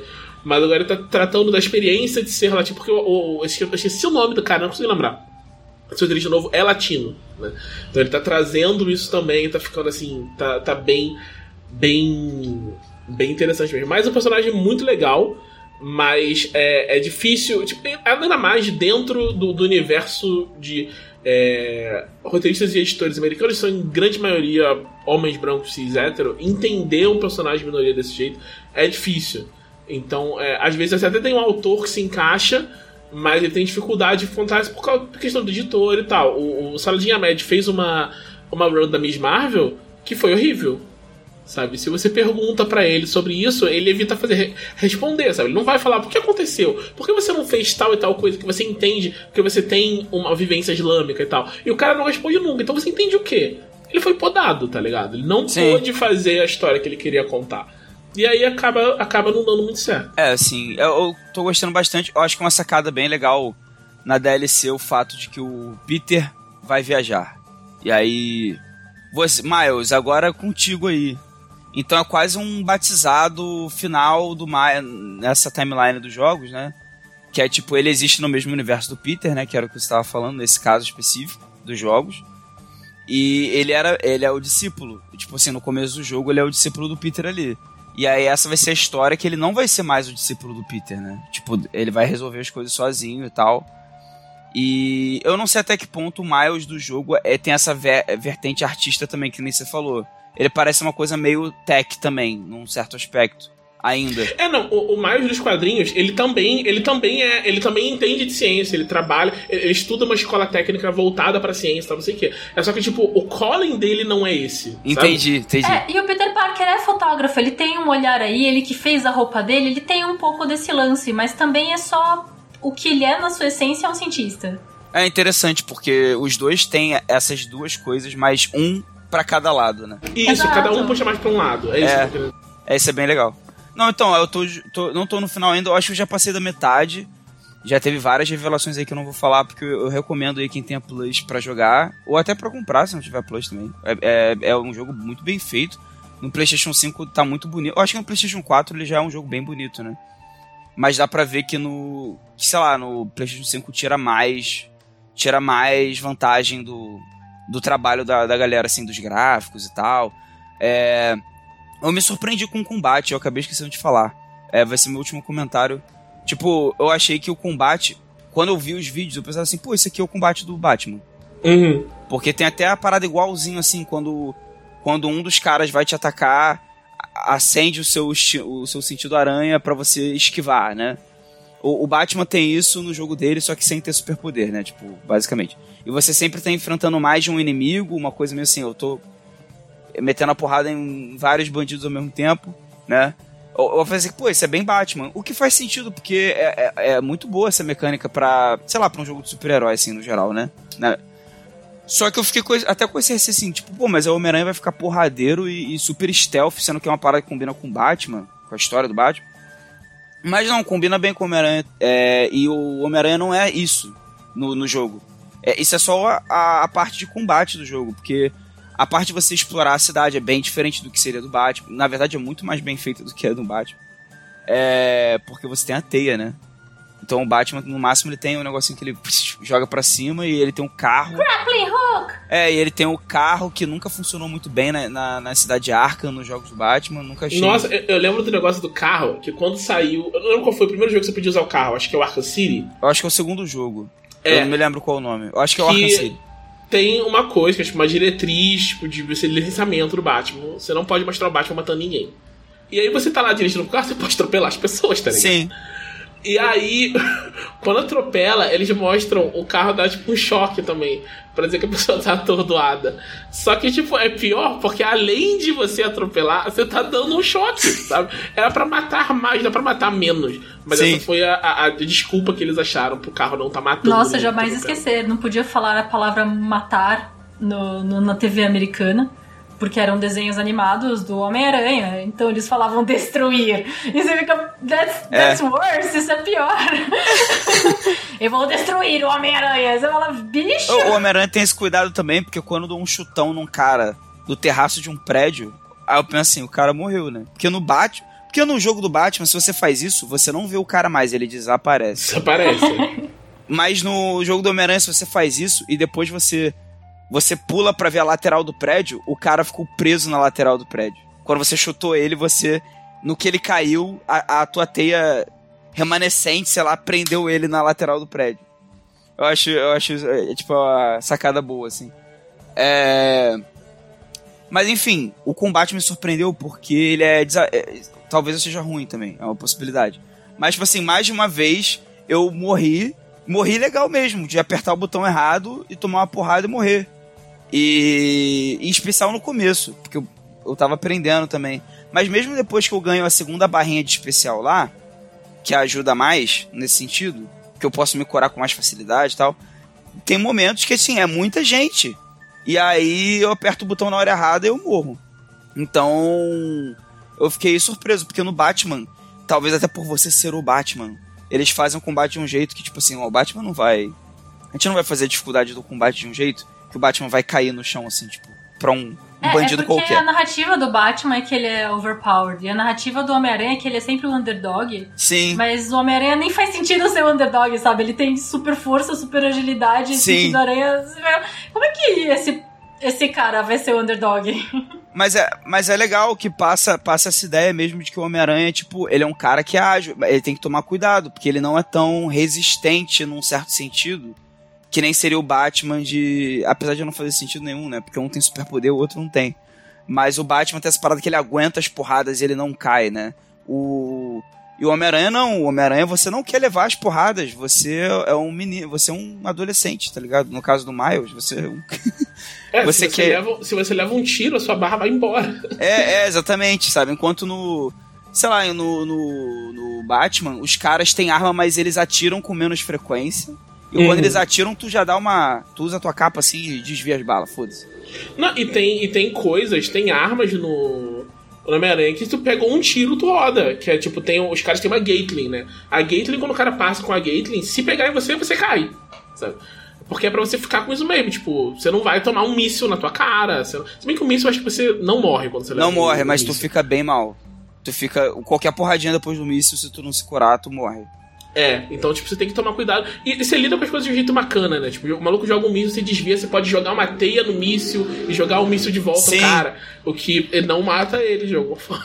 Mas. é, eu, acho, eu, acho, muito maneiro. Esse jogo é muito bom, cara. É, muito bom. Mas é, é isso, essa é. Beleza, então deixa eu falar o que, que eu fiz na, na semana passada eu li um quadrinho que chama We Only Find Them When They Are Dead, que é do Al Ewing, que é um, um roteirista tipo, de um milhão de coisas, trabalhou com Marvel, trabalhou com, com DC, ganhou prêmio. Acho que ele não trabalhou na DC, na real. Ele trabalhou na na Marvel, ele é um, um, roteirista britânico. Ele escreveu Guardiões da Galáxia, ele escreveu o, o, o Hulk Mortal, que ganhou um, um, todos os prêmios que existiam pro Hulk Mortal ganhar, ganhou. Foi o, o, o All Wing que, que fez. E ele fez esse quadrinho, ele é um quadrinho. É, não é independente, ele vem de uma editora menor, né, não é nem Marvel nem DC, sai pela Boom. E ele se chama é, We Only Find Them When They Are Dead. E o que, que, é que você encontra que já tá morto, né? Que é isso que A tradução literal é nós só os encontramos quando eles estão mortos. E é, é um, é um sci-fi, tipo, tem. É, é 2300, eu acho que é. Se passa a história, tipo, daqueles bem, sabe, futuro. Um futuro imaginado da Terra. Onde é, já existe. É, tem tem é, tecnologia de salto, né? Tecnologia de warp então você consegue atingir lugares muito distantes no, no universo. E tem uma falta de recurso muito grande na, na Terra. Eu não sei se tem colônia do, da humanidade em outros planetas. Até agora não falaram que tem, eu acho que todos os humanos vivem na Terra. Mas é, falta muito recurso para fazer as coisas, né? Então, para você. Durante muito tempo se minerava tipo asteroides e coisas assim fora, fora do planeta para levar esses recursos de volta para o planeta. E em algum momento eles passaram a encontrar deuses, sabe? Tipo, a nave estava voando lá e tinha um, um, um, deus, tipo um Galactus, sabe? Hum, um deus gigante flutuando morto no, no, no, no, no espaço. E é sempre morto. Sempre encontra morto. E aí eles começaram a minerar os deuses. Nossa. Então, tipo, eles vão lá e, e é, é, brutal as cenas que mostram, assim, tipo, é, é, é feito para você sentir mesmo, tipo, um, um, um, asco do que tá acontecendo. É, eles estão sendo abutres, né, basicamente. É pra ser um bagulho assim, né, estão eviscerando os caras, né. É, e assim, é, eles já estão mortos, né, mas é, é um... O protagonista falar... É, tipo, você, você tá seguindo um cara, o George, George Malik, e no começo é a mãe dele mostrando para ele o que que é o. É a mãe? Acho que é a mãe. Mostrando para ele como é o, o, o, serviço, né? E o que são os deuses e tal. Que só encontra eles quando eles estão mortos.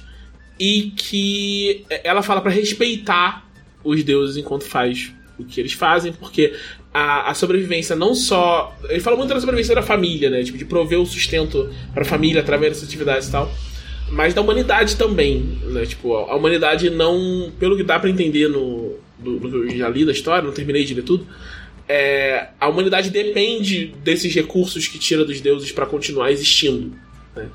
Então é, é, é uma coisa, é um trabalho que precisa ser feito sabe? Senão... Mas os deuses parece que eles morreram de morte natural ou alguma coisa matou esses é, deuses? É, parece morte natural. Eles não têm, tipo, ferimentos não visíveis. Não fizeram autópsia sabe? dos deuses. É, eles chamam, inclusive, essas naves que vão, vão lá, tipo, retalhar os, os deuses de naves de autópsia. Ah, uau. Então, é. Aí eles chegam lá e eles tipo, mostram mesmo, tipo, retalhando o corpo e tirando pedaço e tal. E é um negócio muito, tipo, também é, é uma coisa falando tipo, do, do, que, que é o, o, o, capitalismo levado ao extremo, né?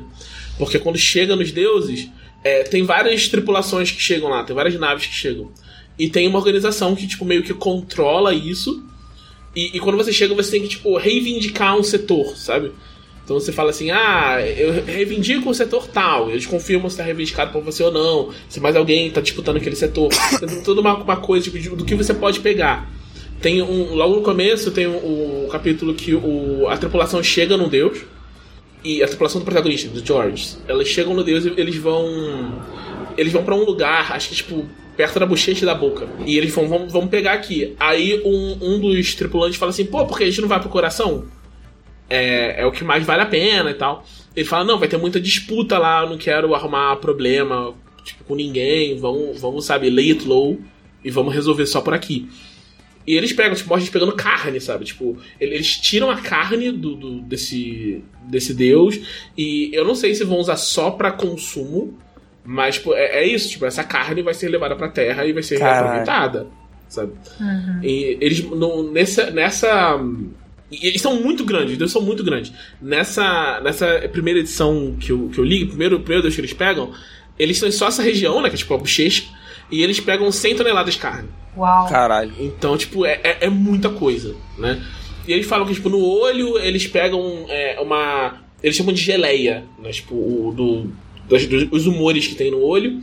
E isso se usa em cosmético e tal, um monte de coisa. Tipo, é, é muito como se faz o, o extrativismo animal mesmo. Uhum. É, eu tava pensando nisso, né? Aproveita Mas, tudo.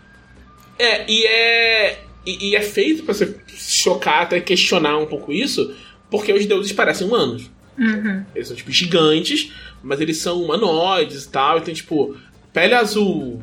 Um tem quatro dedos, mas parecem muito humanos, sabe? Uhum. Então, às vezes você fica assim, pô, se pá, não era pra gente fazer isso do jeito que a gente faz, sabe? E a. Se fosse só isso, para mim, eu achei a história muito legal. Porque eu acho um conceito, tipo, é um conceito muito fora você pensar isso, tipo, de explorar corpos gigantes flutuando no espaço e tal. Tem uma questão, umas questões entre os personagens tal. Tem, tem dois personagens da tripulação que tem um, meio que um romance. Não tem o... um trecho do filme do Guardiões da Galáxia que tem toda essa comunidade que mora nessa cabeça, no meio do nada? Sim, é. sim. Ah. É a cabeça de um celestial. Isso. Que é, é Nowhere, que eles chamam. Que é, é um lugar que tem, nos quadrinhos mesmo tem o mesmo lugar. No jogo no... também tem. No, no jogo do Guardiões tem esse esse lugar aí. Sim, no jogo da, da desde até o Telltale também tem. Geralmente põe esse, esse lugar. É a cabeça do Celestial, que o Celestial é basicamente um deus, né? Um deus gigante do espaço. E eles vivem nessa cabeça abandonada do, do Celestial lá. E dependendo da obra, eu não sei, eu não sei qual é. Eu acho que talvez seja nesse mais recente, que eles mostram que também se faz essa mineração uhum. no, na cabeça, né? Você vai tirando coisas de lá. E, e tem. Mas o, o protagonista ele tem uma ambição né? Ele não quer só continuar fazendo isso. Ele quer ver um Deus vivo.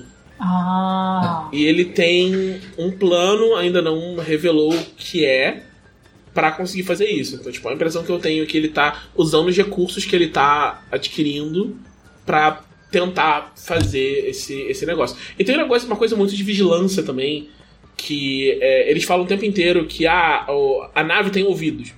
Porque todas as comunicações internas da nave, tipo, fica cada um em um. Tipo, tem a nave, tem só quatro tripulantes na nave. E fica cada um em uma seção para poder controlar, usar as ferramentas que precisa. Tipo, tem uma pessoa que usa o bisturi, outra pessoa, tipo, organiza o estoque e tal. E cada um fica num lugar diferente e eles se comunicam por rádio. Todas as comunicações, é, elas são repassadas para pro órgão que controla isso, sabe? Então tudo que eles falam é monitorado. Então, volta e meia eles falam um negócio que é meio contra a lei, e o capitão, o, o George, falou: oh, gente, baixa a bola aí, a nave tem ouvidos e tal. E mostra uma. Paranoia. É, eles ficam meio preocupados com isso. E tem, e tem razão, né? Eles mostram, tipo. É, eles mostram o pessoal preocupado e depois mostram porque eles têm medo de, de dar, dar problema. E uma, uma das oficiais, né, do, do pessoal que, que controla isso, meio que uma não é uma polícia, porque não é uma, uma força policial, é meio que uma fiscalização, uhum. né? Mas a oficial dessa fiscalização, ela tem. A que bateu com eles até agora, ela tem um problema pessoal com o Georges, né?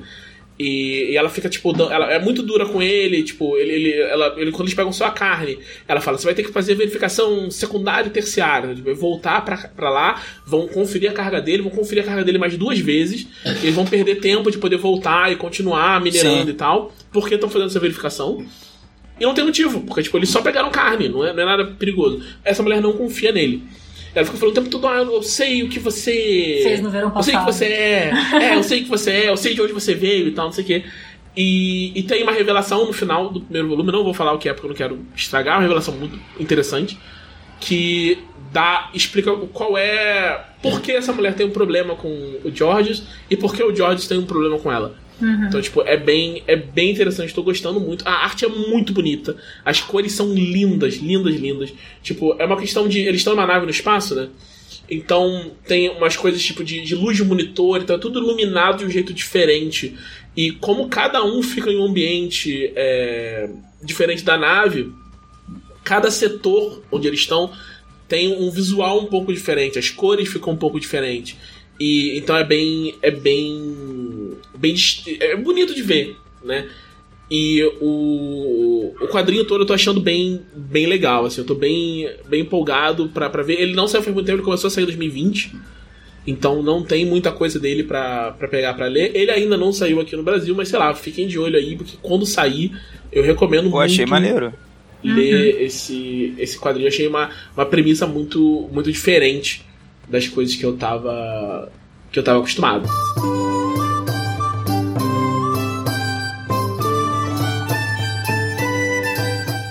E agora eu acho que vamos para as dúvidas dos nossos conselheiros. É, Rita, quem são os, os conselheiros? são os mais maravilhosos, lindos e perfeitos é, conselheiros. E que aconselham aqui, não, brincadeira.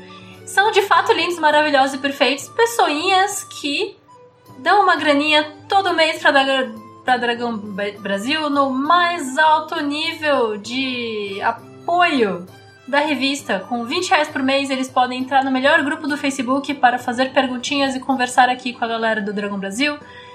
E estamos aqui dispostos a responder essas perguntinhas no podcast. Perguntas com a pergunta do Anderson Rosa, que está perguntando como funcionam as estações do ano em Arthur. Com a bagunça das vivantes praticamente no meio do continente, como ficam as estações? Fora o fato que a hora do dia e da noite é igual para todo ano por determinação dos deuses. É, eu acho que aqui tem. Eu, eu entendi o que o Anderson está perguntando, mas acho que ele se confundiu em algumas coisas. É, o, a questão de da hora do dia e do ano ser igual é por causa da briga entre Ásia e Tenebras, a divindade da, da noite e do sol.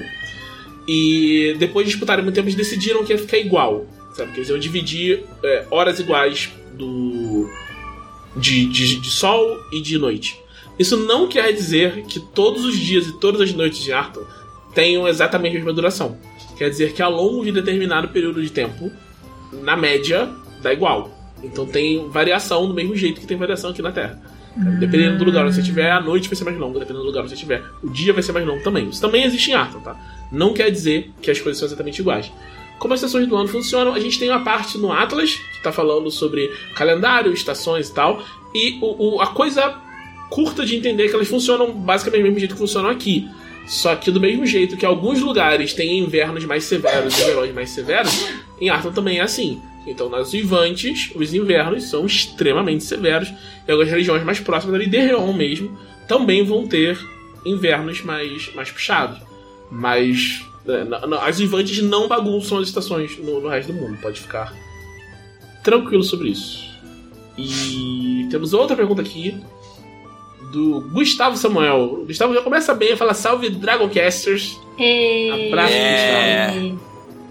Ele fala: existem grandes clássicos da literatura que abrangem grandes campos da nossa cultura, como Memórias Póstumas de Brás Cubas, A Arte da Guerra, O Estudo Vermelho, etc. Pensando nisso, se o grande Archelaus Aslot fosse escrever um livro, além da pergunta se isso seria uma obra póstuma, qual seria o nome da obra do venerável Archelaus? Essa, essa foi longe.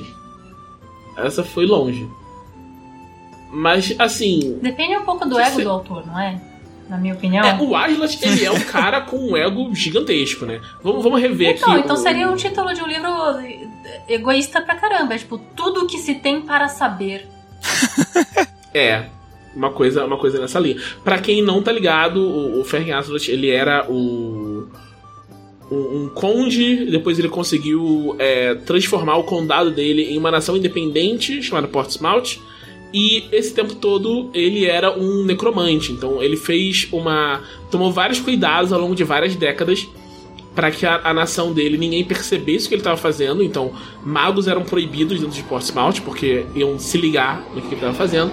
Que ele, ele basicamente mandou um, um, um Fullmetal Alchemist na parada, né? Que Sim. Ele transformou o reino todo em morto-vivo como uma forma de se transformar não apenas em Lich, mas num Arc-Lich, hoje um dos seres mais poderosos de Arthur. Então, é, é um, um cara, assim, se tem um cara com ego, é isso. Lá tem um monte de me pergunta do Gustavo Samuel. tem uma outra aqui. Gustavo Samuel, uma dúvida que me preocupa bastante é como é a rotina de hidratação de vocês Dragon Quest? Estão É. bebendo bastante água e em quais momentos? Então, né, minha mãe bebe muita água, muita água. Então, sempre que ela bebe água, eu aqui. lembro e aí eu bebo água. Mas eu tenho uma garrafa de um litro e meio do lado do computador que eu tenho o objetivo de acabar ela todo dia pra, no mínimo, beber um litro e meio de água por dia. O Glauco tá bebendo água nesse momento, ele se sentiu intimidado. É, pelo- não, pelo não, é, é um lembrete, né? Que nem na Twitch, né? Que a galera. Que a galera lembra de beber água. Não, assim, eu bebo bastante água também. E inclusive até antes de começar a gravar aqui, é, eu falei assim, pô, antes, pera aí, deixa eu pegar lá o jarro d'água. Em especial em momentos assim que a gente acaba falando bastante, eu principalmente, né? Eu bebo muita água. Por exemplo, quando vou narrar uma mesa de RPG, eu fico com a água do lado. Pra não ter que levantar e pegar, porque eu vou sentir sede várias vezes. Mas eu, eu reparei que assim, a, a Laís, a minha noiva, né? Tipo, ela é o contrário, ela, ela deveria beber mais água, né? Então. Eu já dei pra ela uma garrafinha de. de tipo, acho que de um litro e meio também, se eu não me engano. Que tem tipo as marcações. Uhum. Uhum. E aí. E é tipo assim. É de um litro e meio de dois litros, na verdade, agora não tô lembrando. Que é tipo assim, a garrafa é feita pra, tipo, você andar com ela o dia inteiro e você beber aquela quantidade no dia. Pra É, você. a Clarice tem uma dessas, que é marcadinha assim. E a, a dela é, tipo, tem um degradê nas cores da bandeira bi também, então, tipo, bonitinho, além de tipo, É. ser. a- É, sim, exatamente. É tipo isso Ah, também. eu fui no Carrefour, comprei uma garrafa de um litro e meio e tô usando a mesma desde então, porque não tenho dinheiro pra comprar a garrafa, não. Não, e aí é engraçado, porque aí se ela não lembrar, cara, ela fica o dia inteiro sem beber água direito. É bizarro. Aí se for ver, ela bebeu um copo d'água só de água. Um, um copo de 300ml, sei lá, de água o dia inteiro. Minha avó era Mas assim. eu. Eu não sei como. Mas eu. É, cara, eu, tipo, na verdade, se por algum motivo eu. Eu não tiver bebido água, sei lá. É, eu não tô em casa, eu tô fazendo um negócio que me tirou uma da minha rotina. Cara, quando eu percebo, eu tô morrendo de sede, assim, tipo, morrendo de sede. Eu não consigo ficar sem beber água. É bizarro. É, eu, eu não bebo tanta água quanto eu devia. É porque você Eu- bebe a Coca-Cola. A famosa Na coquinha real, gelada. eu tenho. Eu não tenho bebido tanto Coca-Cola. A gente tá fazendo uma mudança aqui no- na organização das coisas em casa. Tá tomando Guaraná. Ainda é uma bomba de açúcar, cara. Bebe água. Bom, sim, mas é, é um. É uma redução de danos. Uma redução de danos. Isso, então vamos, a gente- é um passo cada vez. É. Outra, outra pergunta do Gustavo Samuel. Falando, Senhores, passamos de semanas da estreia do Aranha Verso. Isto posto, se algum de vocês fosse impedir um evento canônico pessoal de acontecer, qual seria? Pô, essa pergunta é pesada, hein, Gustavo? Acho que vamos. É. Vamos mudar pra Arton. Tipo, que, que coisas em Arton? Seria um evento canônico em Arton? A gente Putz. poderia. Não, a gente então, poderia eu, eu vou- impedir. Eu vou na, na raça mesmo. Eu tento viver minha vida sem me arrepender das coisas que, que aconteceu.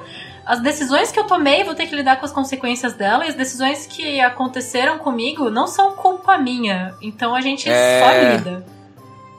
Pô, aí, filosofia do Ishidaki total agora, hein? Nossa, sim. Eu vou lidar, com o futuro, que vier disso. que vier disso. Exato, então, tipo. Cara, tenta aí viver a vida sem. sem.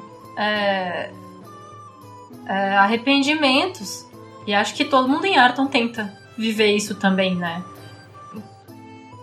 Leia Holly Avenger e veja, né? Os personagens Isso. têm que lidar com tudo que acontece. Eu, eu, eu até diria assim, arrependimento faz parte, né? Às vezes a gente aprende algumas coisas e a gente, a gente pensa assim, e a gente só aprendeu porque a gente errou, né? E a gente pensa assim, pô, se eu pudesse, eu teria feito diferente. Mas você não pode, tá ligado?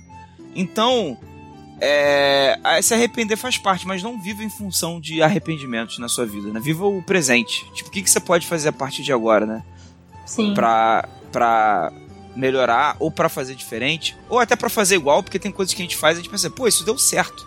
Então vou continuar fazendo isso. Total. é isso. Muito, muito bem dito. Muito bem dito. Mas em, a, gente, a, a, gente pode levar pra Arton, de boas, que eu tenho uma resposta. Então diga então, essa diga, resposta. Eu, eu, acho que eu já sei essa resposta. Pô, é evento canônico que eu teria, que eu teria impedido é... A televisão vai ficar brava, hein? Mas a, o oceano parar de responder as pessoas. Ih, rapá! Nossa, acabou de acontecer, tu já quer impedir? É, eu queria, eu queria impedir isso. Eu, eu se eu pudesse, eu teria impedido isso. Te, te, sei lá, eu teria pensado outra coisa. Mas. Sabe, eu tinha pensado. Eu, eu, tinha pensado aqui uma coisa que eu impediria, mas eu acho que eu, eu mudei de ideia. Porque eu diria ah, impedir as guerras táuricas. Mas eu acho que ah, o Estado, depois das guerras táuricas, está tão legal que eu não impediria, não. Então, então vamos chutar o balde. Eu vou impedir a tormenta de chegar em Arton. Não, acabou. Acabou o cenário. acabou o cenário. é... Não, mas a, a, o não impedir as guerras táuricas, eu acho inter... Apesar de eu ter jogado uma campanha que as guerras táuricas foram importantes, apesar de que meu mestre mudou tudo, né? É, tipo assim, das guerras táuricas. Ele fez virar uma um arco de anime. A, as guerras táuricas é tipo assim, vocês precisam enfrentar esses cinco minotauros super poderosos. mas mas eu, eu, eu, também, se não for o oceano, eu também mudaria as guerras táuricas. Impediria as guerras táuricas. Então fechou. Mas assim, hoje em dia eu acho que as trocas importantes pra gente chegar na Arta como ela tá hoje, que eu acho que é um, um, é um cenário muito propício pra aventura, né? É, e... sim. Mas a última pergunta do Gustavo Samuel. Como estamos na salga do Glauco Maromba? Quando ele estiver levantando 30 quilos no supino de cada lado, Porra. poderemos ter um vídeo com cada repetição sendo marcada por um qual é? Meu Deus. É, pô, quando eu chegar em 30 quilos no supino, na soma de todas as partes, já vai ser um marco muito grande. Né? Quanto, quanto você pega no supino, Cláudio? Cara, é, na verdade eu nem, eu nem faço. Eu, o meu exercício de supino é supino reto. Ele nem é. Ele nem é aquele supino que é assim, né? Eu levanto o supino assim. Ninguém no podcast tá vendo como é que é. O supino reto, Você gente, não faz é... a torção do, do, do, pulso. Você faz ele. Isso, é. é. O supino reto, ele é com o halter é perpendic perpendicular ao chão. Por isso que é reto, né? É, talvez. É... E aí eu levanto é, 4 quilos em cada braço. Então dá 8 quilos. é, eu tô pensando em aumentar para 5 em cada braço daqui a pouco. Quando eu estiver sentindo que dá, né? Pra não é, ficar vai forçando. calma. Não, não, eu tô de boa. Eu, não, eu tô de boas, cara. Eu tô no meu tempo legal mesmo. É assim que tem que é, ser. É, então, pô, chegar a 30, sendo que é reto ainda, eu acho que reto faz menos força do que o, o normal, né? Porque o normal tem essa questão do pulso aí que a Rita falou, né? É. Pô, aí vai ser um marco, vai ser foda. Mas assim, a saga tá legal, tipo, tenho ido. É. Eu, eu. Semana passada eu faltei, infelizmente. Mas foi por motivo de força maior, não foi porque eu relaxei. Você tá fazendo quantas vezes por semana? Eu tô fazendo três vezes por semana. Bom, e eu tava bom. até pensando nessa semana em ir, tipo, uma vez a mais para compensar a que eu faltei, tá ligado? Não que faz é isso. Pra eu ir quatro vezes. Não faz isso. Você vai se machucar. É. Não, é porque, porque, tipo assim, a galera lá super incentiva assim, ah, venha todo dia e tal. Não, não, e... não, não, não, não, não. Eu, tava, eu, não, tô, assim... eu tô num momento sedentário da minha vida. E eu tô pensando, eu preciso fazer academia, mas tem questões financeiras envolvidas, anyways. É, eu parei e pensei, se eu fizer academia todo dia, eu consigo me visualizar aos 80 anos fazendo academia todo dia? De jeito nenhum, não vai acontecer. Se eu fizer academia três vezes por semana, eu consigo me visualizar aos 80 anos de idade fazendo academia três vezes por semana porque eu cheguei nesse ritmo? Sim.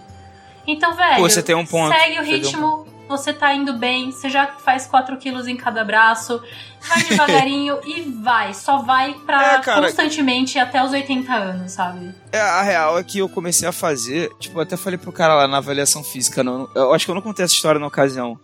Quando fazer a avaliação física, aí o cara falou assim: quais são seus objetivos?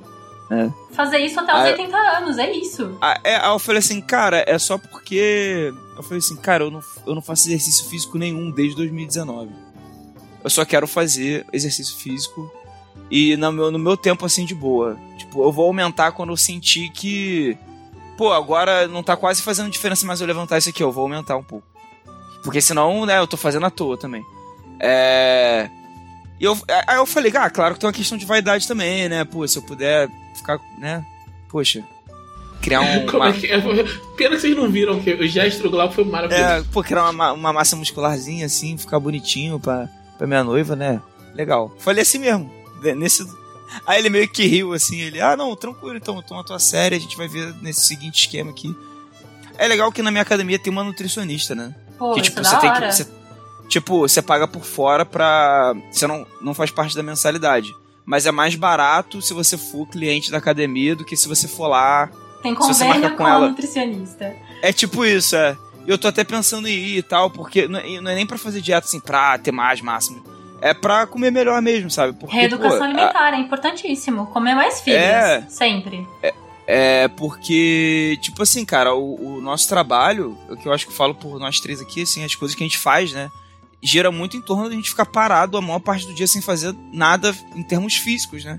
A gente exercita muito nosso, a nossa cabeça e o corpo fica, é, às vezes fica negligenciado, então é importante. Inclusive fica aí o conselho.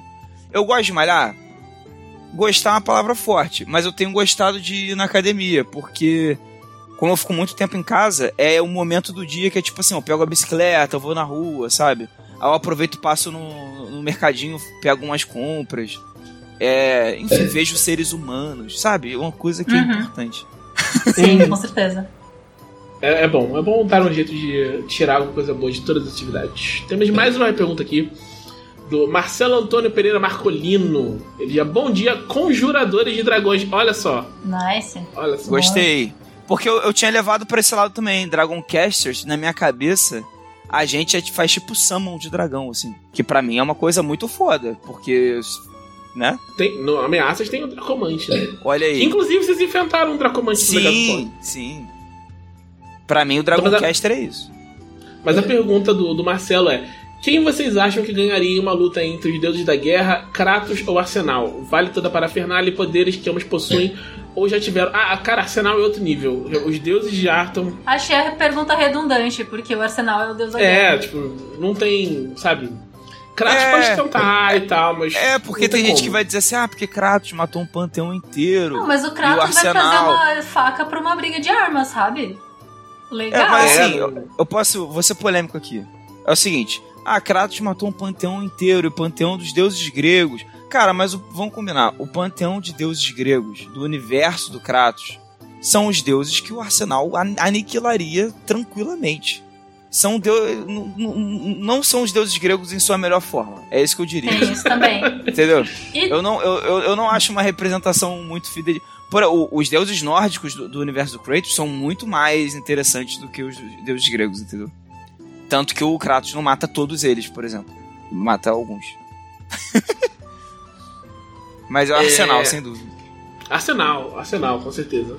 Arsenal de goleada. Aí vem o Gil Mota, ele tem a pergunta, ele fala assim: Alguém fala da Era das Arcas, curiosidade de cenário, personagens prediletas, vendo um cenário, tormento máximo para dar uma pontinha. Cara, Gil, a gente vai ter uma live em Era das Arcas muito em breve. Você fique de olho, você vai poder ver muito mais sobre o cenário lá. E já está rolando uma, uma mesa da Marcela, Marcela Alban, uma das autoras do cenário. Ela tá mestrando pro pessoal do Falha Final. Então você pode ir no canal do Falha Final e já conferir essa, essa coisinha, essa, essa amostra grátis da Era das Arcas, sem contar que a gente teve matérias na Dragão já falando sobre o, cenário. O cenário é muito, muito bacana, o cenário de Era das Arcas. É, é meio que a continuação do quadrinho Victory, do Castaro, né? Que a, a Vitória mata um, um monstro enorme que cai sobre a costa do, do Brasil. O que acontece? O corpo dele vira uma ilha e se constrói uma, uma cidade em cima da ilha. E dentro dessa cidade é, tem as arcas né?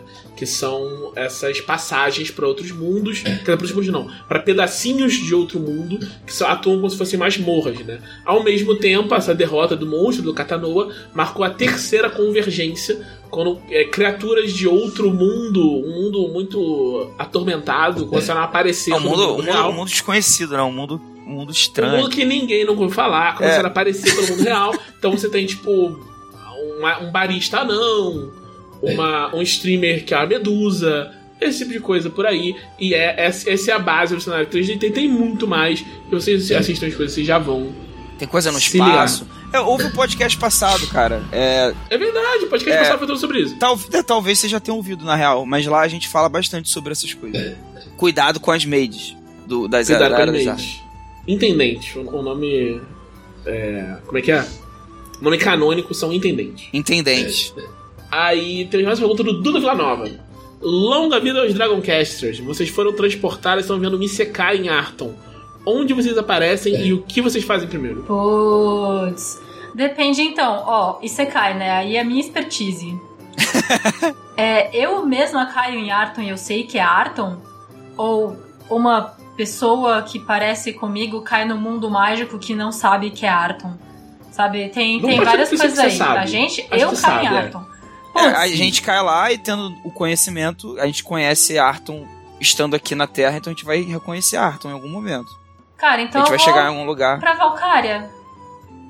Porque lá É um eu bom, sei é um bom point. é um point pra eu ver se eu encontro alguém que possa entender o meu problema, conseguir um trabalho, encontrar aliados, chegar lá, porque a partir de Valkyria eu consigo meio que chegar em outros personagens-chave que vão conseguir me ajudar nesse mundo mágico. Eu vou ter magia? Não sei, sou só eu. Eu consigo acessar a mana de Arton, porque se eu não conseguir, é melhor que eu esteja numa cidade ao invés de ir no meio do mato.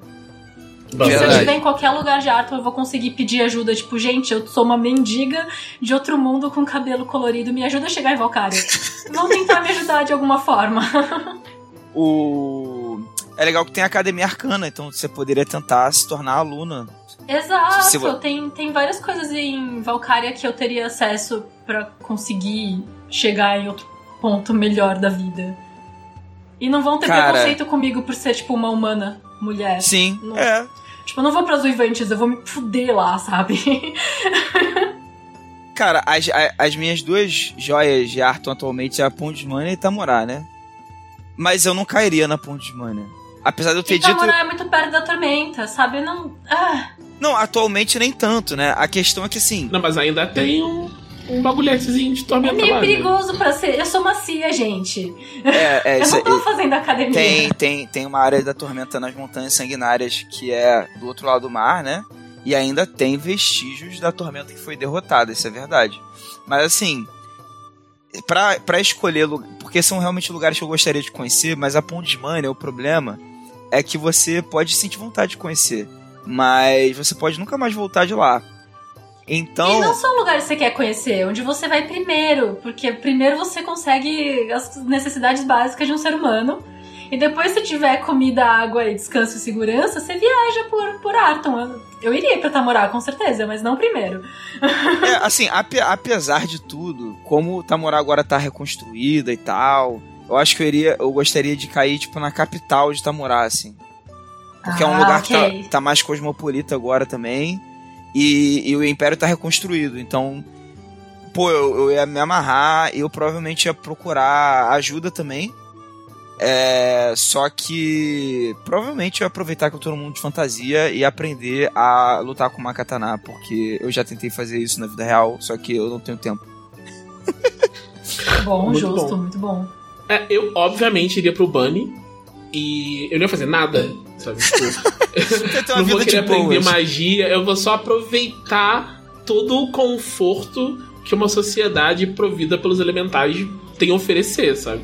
Então, tipo, todo mundo tem, tipo, é tudo climatizado, porque tem os Aquini passando pelos dutos e tal. Não, você tem que ir pra Academia Arcana pra conseguir magia pra voltar pra Terra, porque em Arton não tem os meus mangá. Esse é um argumento, ainda não tem Zelda em Arton. E agora? E agora? Não tem Starbucks pra tomar o, Frappuccino. Não tem minha família e meus amigos, mas isso fica em segundo plano. Brincadeira. Então acho que vamos pra outra do Vinícius Cipolotti. Se vocês fossem lutadores de luta livre, quais seriam os seus nomes de lutadores e seus signature moves? Que pena que a televisão não tá aqui, hein? É, Crazy Foxy. eu, eu não, não faço a menor ideia, cara. Ah, cara, já, né, já existe o personagem, né? Seria só uma questão de eu vestir uma roupa Ah, adequada. e seu, seu Oraco? É, que é? O Gleco. o Gleco Lawson. É, eu sou o Gleco. É, não, não bem o nome de, de lutador, né? Ah, mas tem os lutadores que vão mais pro, pra comédia. É, Quem mas tá- quem, então- será- quem seria a persona do Glauco com, com lantejoulas? É, então, aí eu acho que qual é a parada? O Gleco é, ia ser tipo isso, ele é pra um lado mais de comédia mesmo. E ele ia ser tipo um alter ego, assim, ele ia ser o oposto. Então ele ia ser um cara muito sério, que não se emociona nunca. E eu não sei como é que seria a roupa dele, na real. Não consigo pensar. Aceito É, não sugestões. precisa, a, a, gente não pediram a roupa, calma. É. Mandem, mandem pra gente no. Isso, mandem, mandem é, sugestões da roupa do, do Gleco. Ah, eu acho que eu faria uma parada bem, bem misteriosa de, sei lá, o Cavaleiro da Rosa, um negócio assim, uma roupa toda Uma máscara. dark, tipo, você não, Não, sabe o direito quem vai é. ser Antigo Bleach. Não. não, vamos para outra pergunta. É, Ronaldo Filho. É. Thiago Strawberry, o nome do personagem. É isso. É, Jimmy, isso. Jimmy Strawberry é o nome do personagem do, da Arena. Pior que eu achei, achei legitimamente engraçado. Mas tá, Ronaldo Filho. Olá, pessoal. No podcast passado de tema entrevistando. Ah, não é, não é pergunta, né? Ele tá falando da origem do E. Ele tá falando que a origem do E, que a gente não sabia que era, ele tá falando que foi um podcast, acho que foi o podcast 10, que tinha a Karen ou a Camila. Ele não sabe qual era, mas quando chamava o nome, a pessoa falava E, e aí o E se instituiu com uma parte do, do podcast. E. Ele tem uma pergunta também. E se vocês pudessem estar em dois lugares ao mesmo tempo, como os clones de sombra do Naruto, vocês iriam fazer coisas úteis, como trabalhar os assuntos diferentes, ou iriam fazer só zoeiras, utilizando os clones como álibi? Ah, eu ia trabalhar, o dobro. Tipo, Não, então, vocês não estão ligados. Eu já sonhei que eu precisava ter um clone do Naruto pra cortar meu próprio cabelo. olha só. Porque é isso, só eu sei cortar meu cabelo e eu não enxergo atrás da minha cabeça direito, eu precisava de um clone meu pra isso. Justo. Faz sentido? Faz sentido. Eu acho que eu ia fazer ambos, dependendo da situação. Eu não ia escolher. É, ia, ia ter vezes que eu ia pedir pra fazer coisas úteis, ia ter vezes que, tipo assim, que ia ser pra zoeira. Eu aproveitar o, o, o máximo do potencial de ter um. O, o Emerson Xavier diz: Salve, meus queridos Dragoncast. Abraço pro Emerson, grande revisor.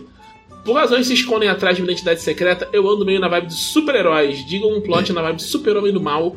Vocês gostariam de ver num filme ou HQ. Ah, e um abraço aí pra todos. Cara, a melhor história do super-homem do mal é o Irredeemable, da, que saiu aqui pela Devir. E é escrito pelo Mark Wade. Mark Wade escreveu o, o Reino do Amanhã. E, tipo, ele é. Se existe uma pessoa que é autoridade em Super-Homem do Mal, é o Mark Wade. E ele fez essa história que ela é maravilhosa, ela, tipo, pega muito. Acho que ela meio que, é, sabe, mata o tropo aí, porque ele usa absolutamente tudo que dá pra tirar disso. E o final é muito interessante. Não é um final deprê, apesar de como essas coisas Costumam, começam. né? Então, Eu já tô indo, tipo, o que é mal? Pro super-homem mal, ele é mal pra pessoas que são o quê? Capitalistas no sistema atual dos Estados Unidos? Então o super-homem comunista é a resposta. Que já tem também o quadrinho disso. É, entre a foice e o martelo, né? É um quadrinho muito Não, bom. e, e o Super-Homem original, né? O Super-Homem do, do final dos anos 30, nos anos 40, ele era um, um campeão do povo mesmo, assim. Tipo, então, ele. Tipo, os vilões era tipo banqueiro corrupto e tal, chefe que não, não sabe, cumpria os direitos com o trabalhador, o. o ai, como é que é o nome dele? O, o- Não, então, mas o super-homem moderno, a gente precisa que ele seja sindicalista, sabe? É, o o Grant Morrison, ele fez uma. Eu lembrei o nome. Grant Morrison, no começo de 1952, ele fez uma fase do Super-Homem escrevendo Action Comics, que era bem isso, o Super-Homem quase sindicalista, assim. Só faltava é a gente carteirinha, que era muito, muito legal. Seis horas de trabalho por dia, lutando pelos direitos de é, licença maternidade, paternidade, férias remuneradas, porque veja bem, queridos ouvintes, nos Estados Unidos não tem isso não. Verdade. Isso é pela luta de classe brasileira que a gente tem, não seis horas por dia, que, a gente- que isso, tudo bem, mas oito horas por dia é por conta dos, das, das greves sindicalistas que a gente teve na história da humanidade desde a Revolução Industrial. A gente tem mais uma pergunta aqui do Pedro Henrique Matos. Ele diz: Olá, Dragoncasters. Uma curiosidade: como seria o dogão paulista se fosse feito em Arton? Quais ingredientes específicos do mundo não poderiam faltar? Eu não sei muito dos ingredientes específicos de Arton. Eu sei, eu sei o ingrediente que poderia faltar. Purê de batata. Poderia faltar em São Paulo também. Não, não, é o, não, purê de batata é imprescindível. Poderia faltar em qualquer lugar. É. Não, tem que ter purê no cachorro quente. É, eu, eu confesso que eu aceito o, o, o dogão, porque o dogão paulista não é o cachorro quente, é o dogão paulista. É, tudo bem. É, não, eu Justo, entendo ok, que é uma ok. outra entidade, né? É uma outra parada. Então, é que você põe, abre o, o pão, coloca um monte de coisa dentro e você tem que pôr o purê para as coisas não caírem. É importante, sem o purê não funciona. né? Esse, é- ele é de fato essencial pro, pro Dogão Paulista. Eu acho que de, de Arton, eu não sei, eu acho que não tem nenhum, nenhum ingrediente que seja muito.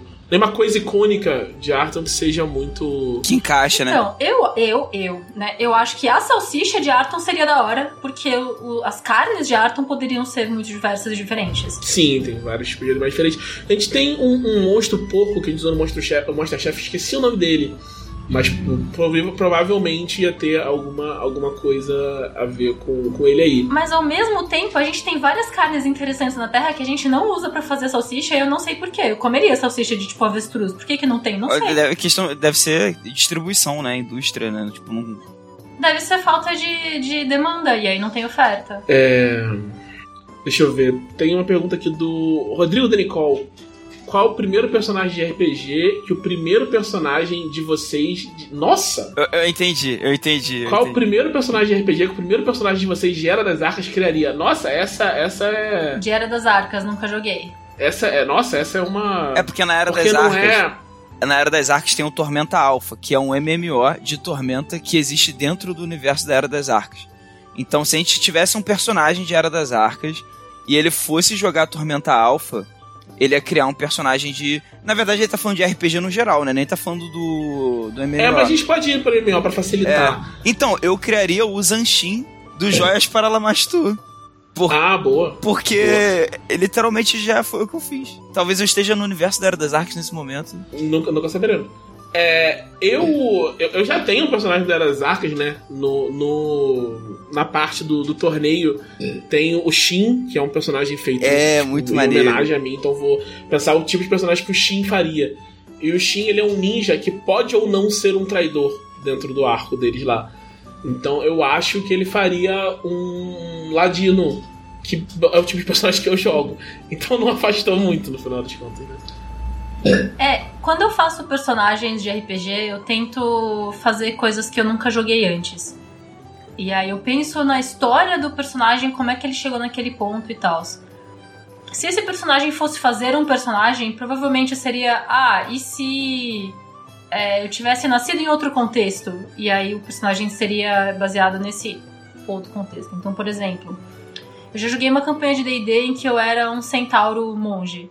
Se esse centauro monge fosse fazer um personagem de qualquer outro jogo, ele pensaria: ah, como é que eu faria um personagem bípede? Não sei. Ah, entendi. E aí seria essa brisa. Entendi. É, Maneiro. Aí, ele, aí esse bobear ele faria um humano. Não, não necessariamente, mas ele faria um bípede. é, mas seria um. Eu, eu vou tentar fazer um minotauro, porque é o contrário, Sim. sabe? Uhum. Porque eu tô- Bacana.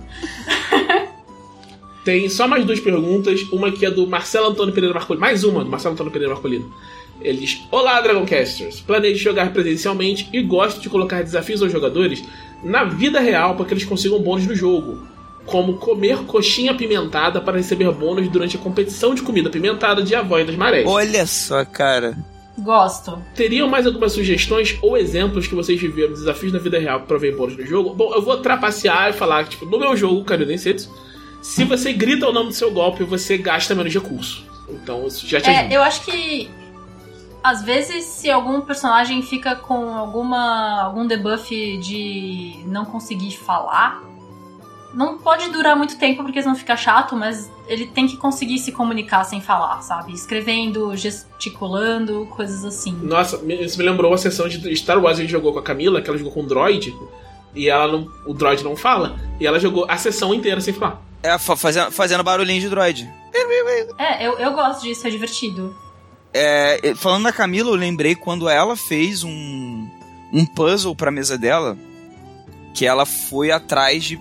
Agora eu me esqueci, ela pegou um jogo de tabuleiro, eu acho, tipo super antigo, e ela usou como puzzle pra dungeon que ela tava fazendo. Ela ah, vai não, era Tangram, era Tangram, Era o não era? Tangram, não era? Era. É. Isso, ela usou. Ela fez a. Sangram não é bem. Ele Não é é, bem um é, ele é jogo. um. É, não é bem um jogo, é verdade. É, é porque eu não me lembrava totalmente. Mas ela usou o Tangram como parte do puzzle da parada, que envolve, enfim, uma habilidade ali do jogador que não é a habilidade do RPG, é a habilidade de outra coisa. Eu, eu acho que eu. Mas, por exemplo, o Gamão usa dados, então daria pra incorporar isso no, num RPG? Sim. Sim, é, é, é, funciona. seria legal pegar, tipo assim, algum outro jogo. É, me esqueci o nome. Qual é o nome daquele jogo que você tem que puxar os tijolinhos pra não desmoronar tudo? Jenga. Isso. Por Ah, exemplo- tem o Dread, o Dread é o jogo que usa Jenga como a resolução Isso, de é. conflito dele, né? Não, mas assim, no caso. o Jorge tá fazendo um jogo que a resolução de conflito é pega varetas. Olha aí. Então, é. Só que, tipo, sem ser a resolução de conflito no caso, né? Seria tipo assim: você- o RPG tá acontecendo uma coisa X, e aí tem um, um, um Jenga na história. E aí os jogadores precisam mexer no Jenga. E, Precisam chegar até uma certa altura de Jenga, isso e, seria da aí, hora. e aí, tipo assim, ah não, isso não vai ser um teste de perícia, não. Tá aqui, tá aqui as peças, ó. Fazem, fa- faz aí. Isso. Uhum, uhum, uhum. A última pergunta do dia é do Emerson Xavier. Ele fala: Pergunta pra Rita.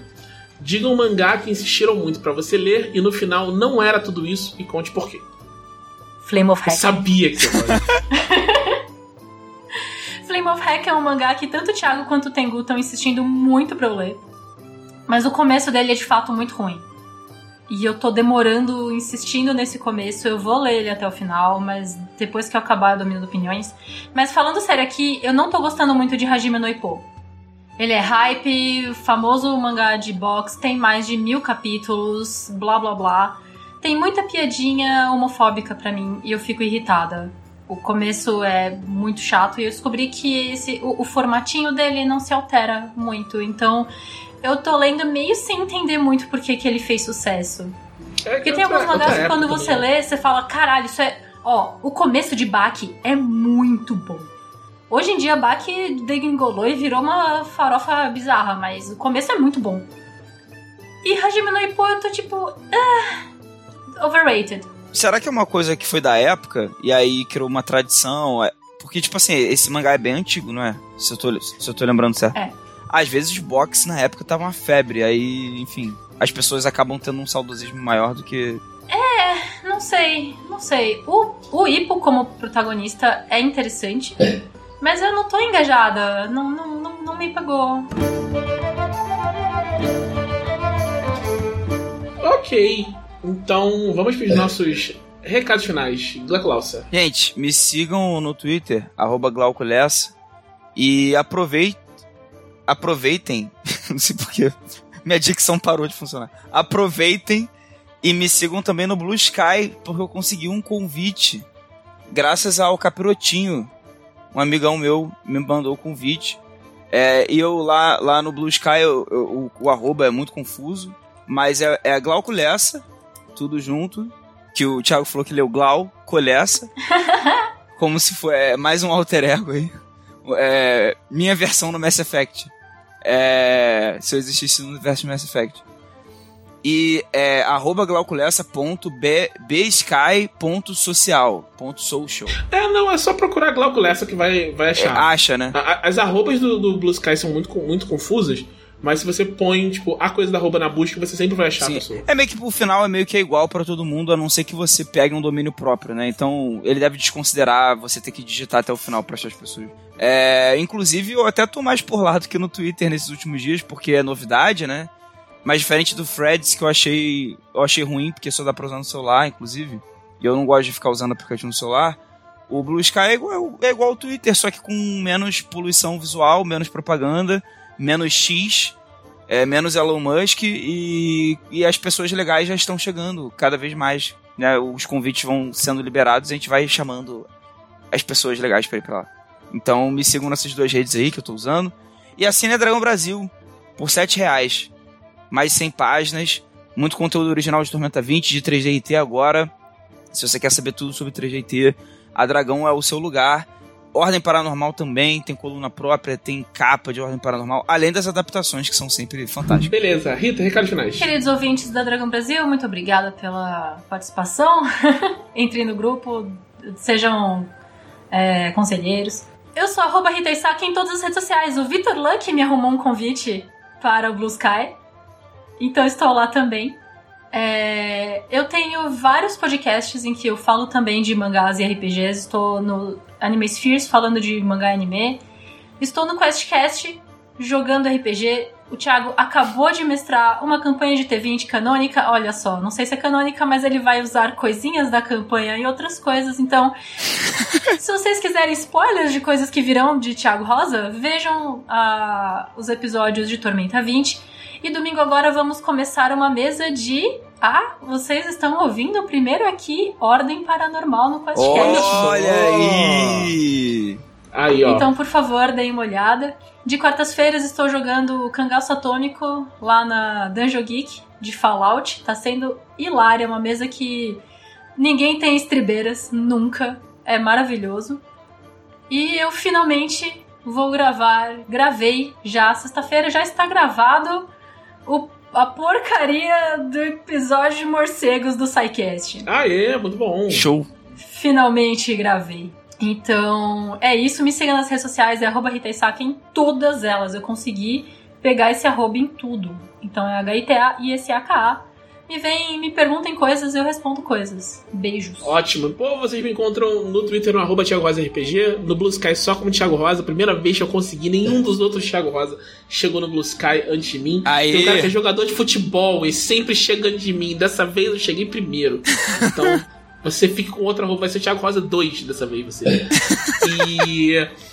É isso, pessoal. E fiquem de olho nos canais de Jambô, porque a gente vai ter muito sobre falar, pra falar sobre 3DT muito em breve.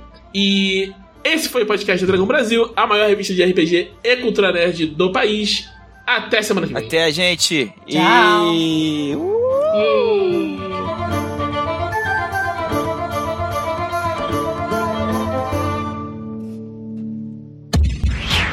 Esse episódio foi editado por Audionias Edições, a sua melhor opção em edições de podcast.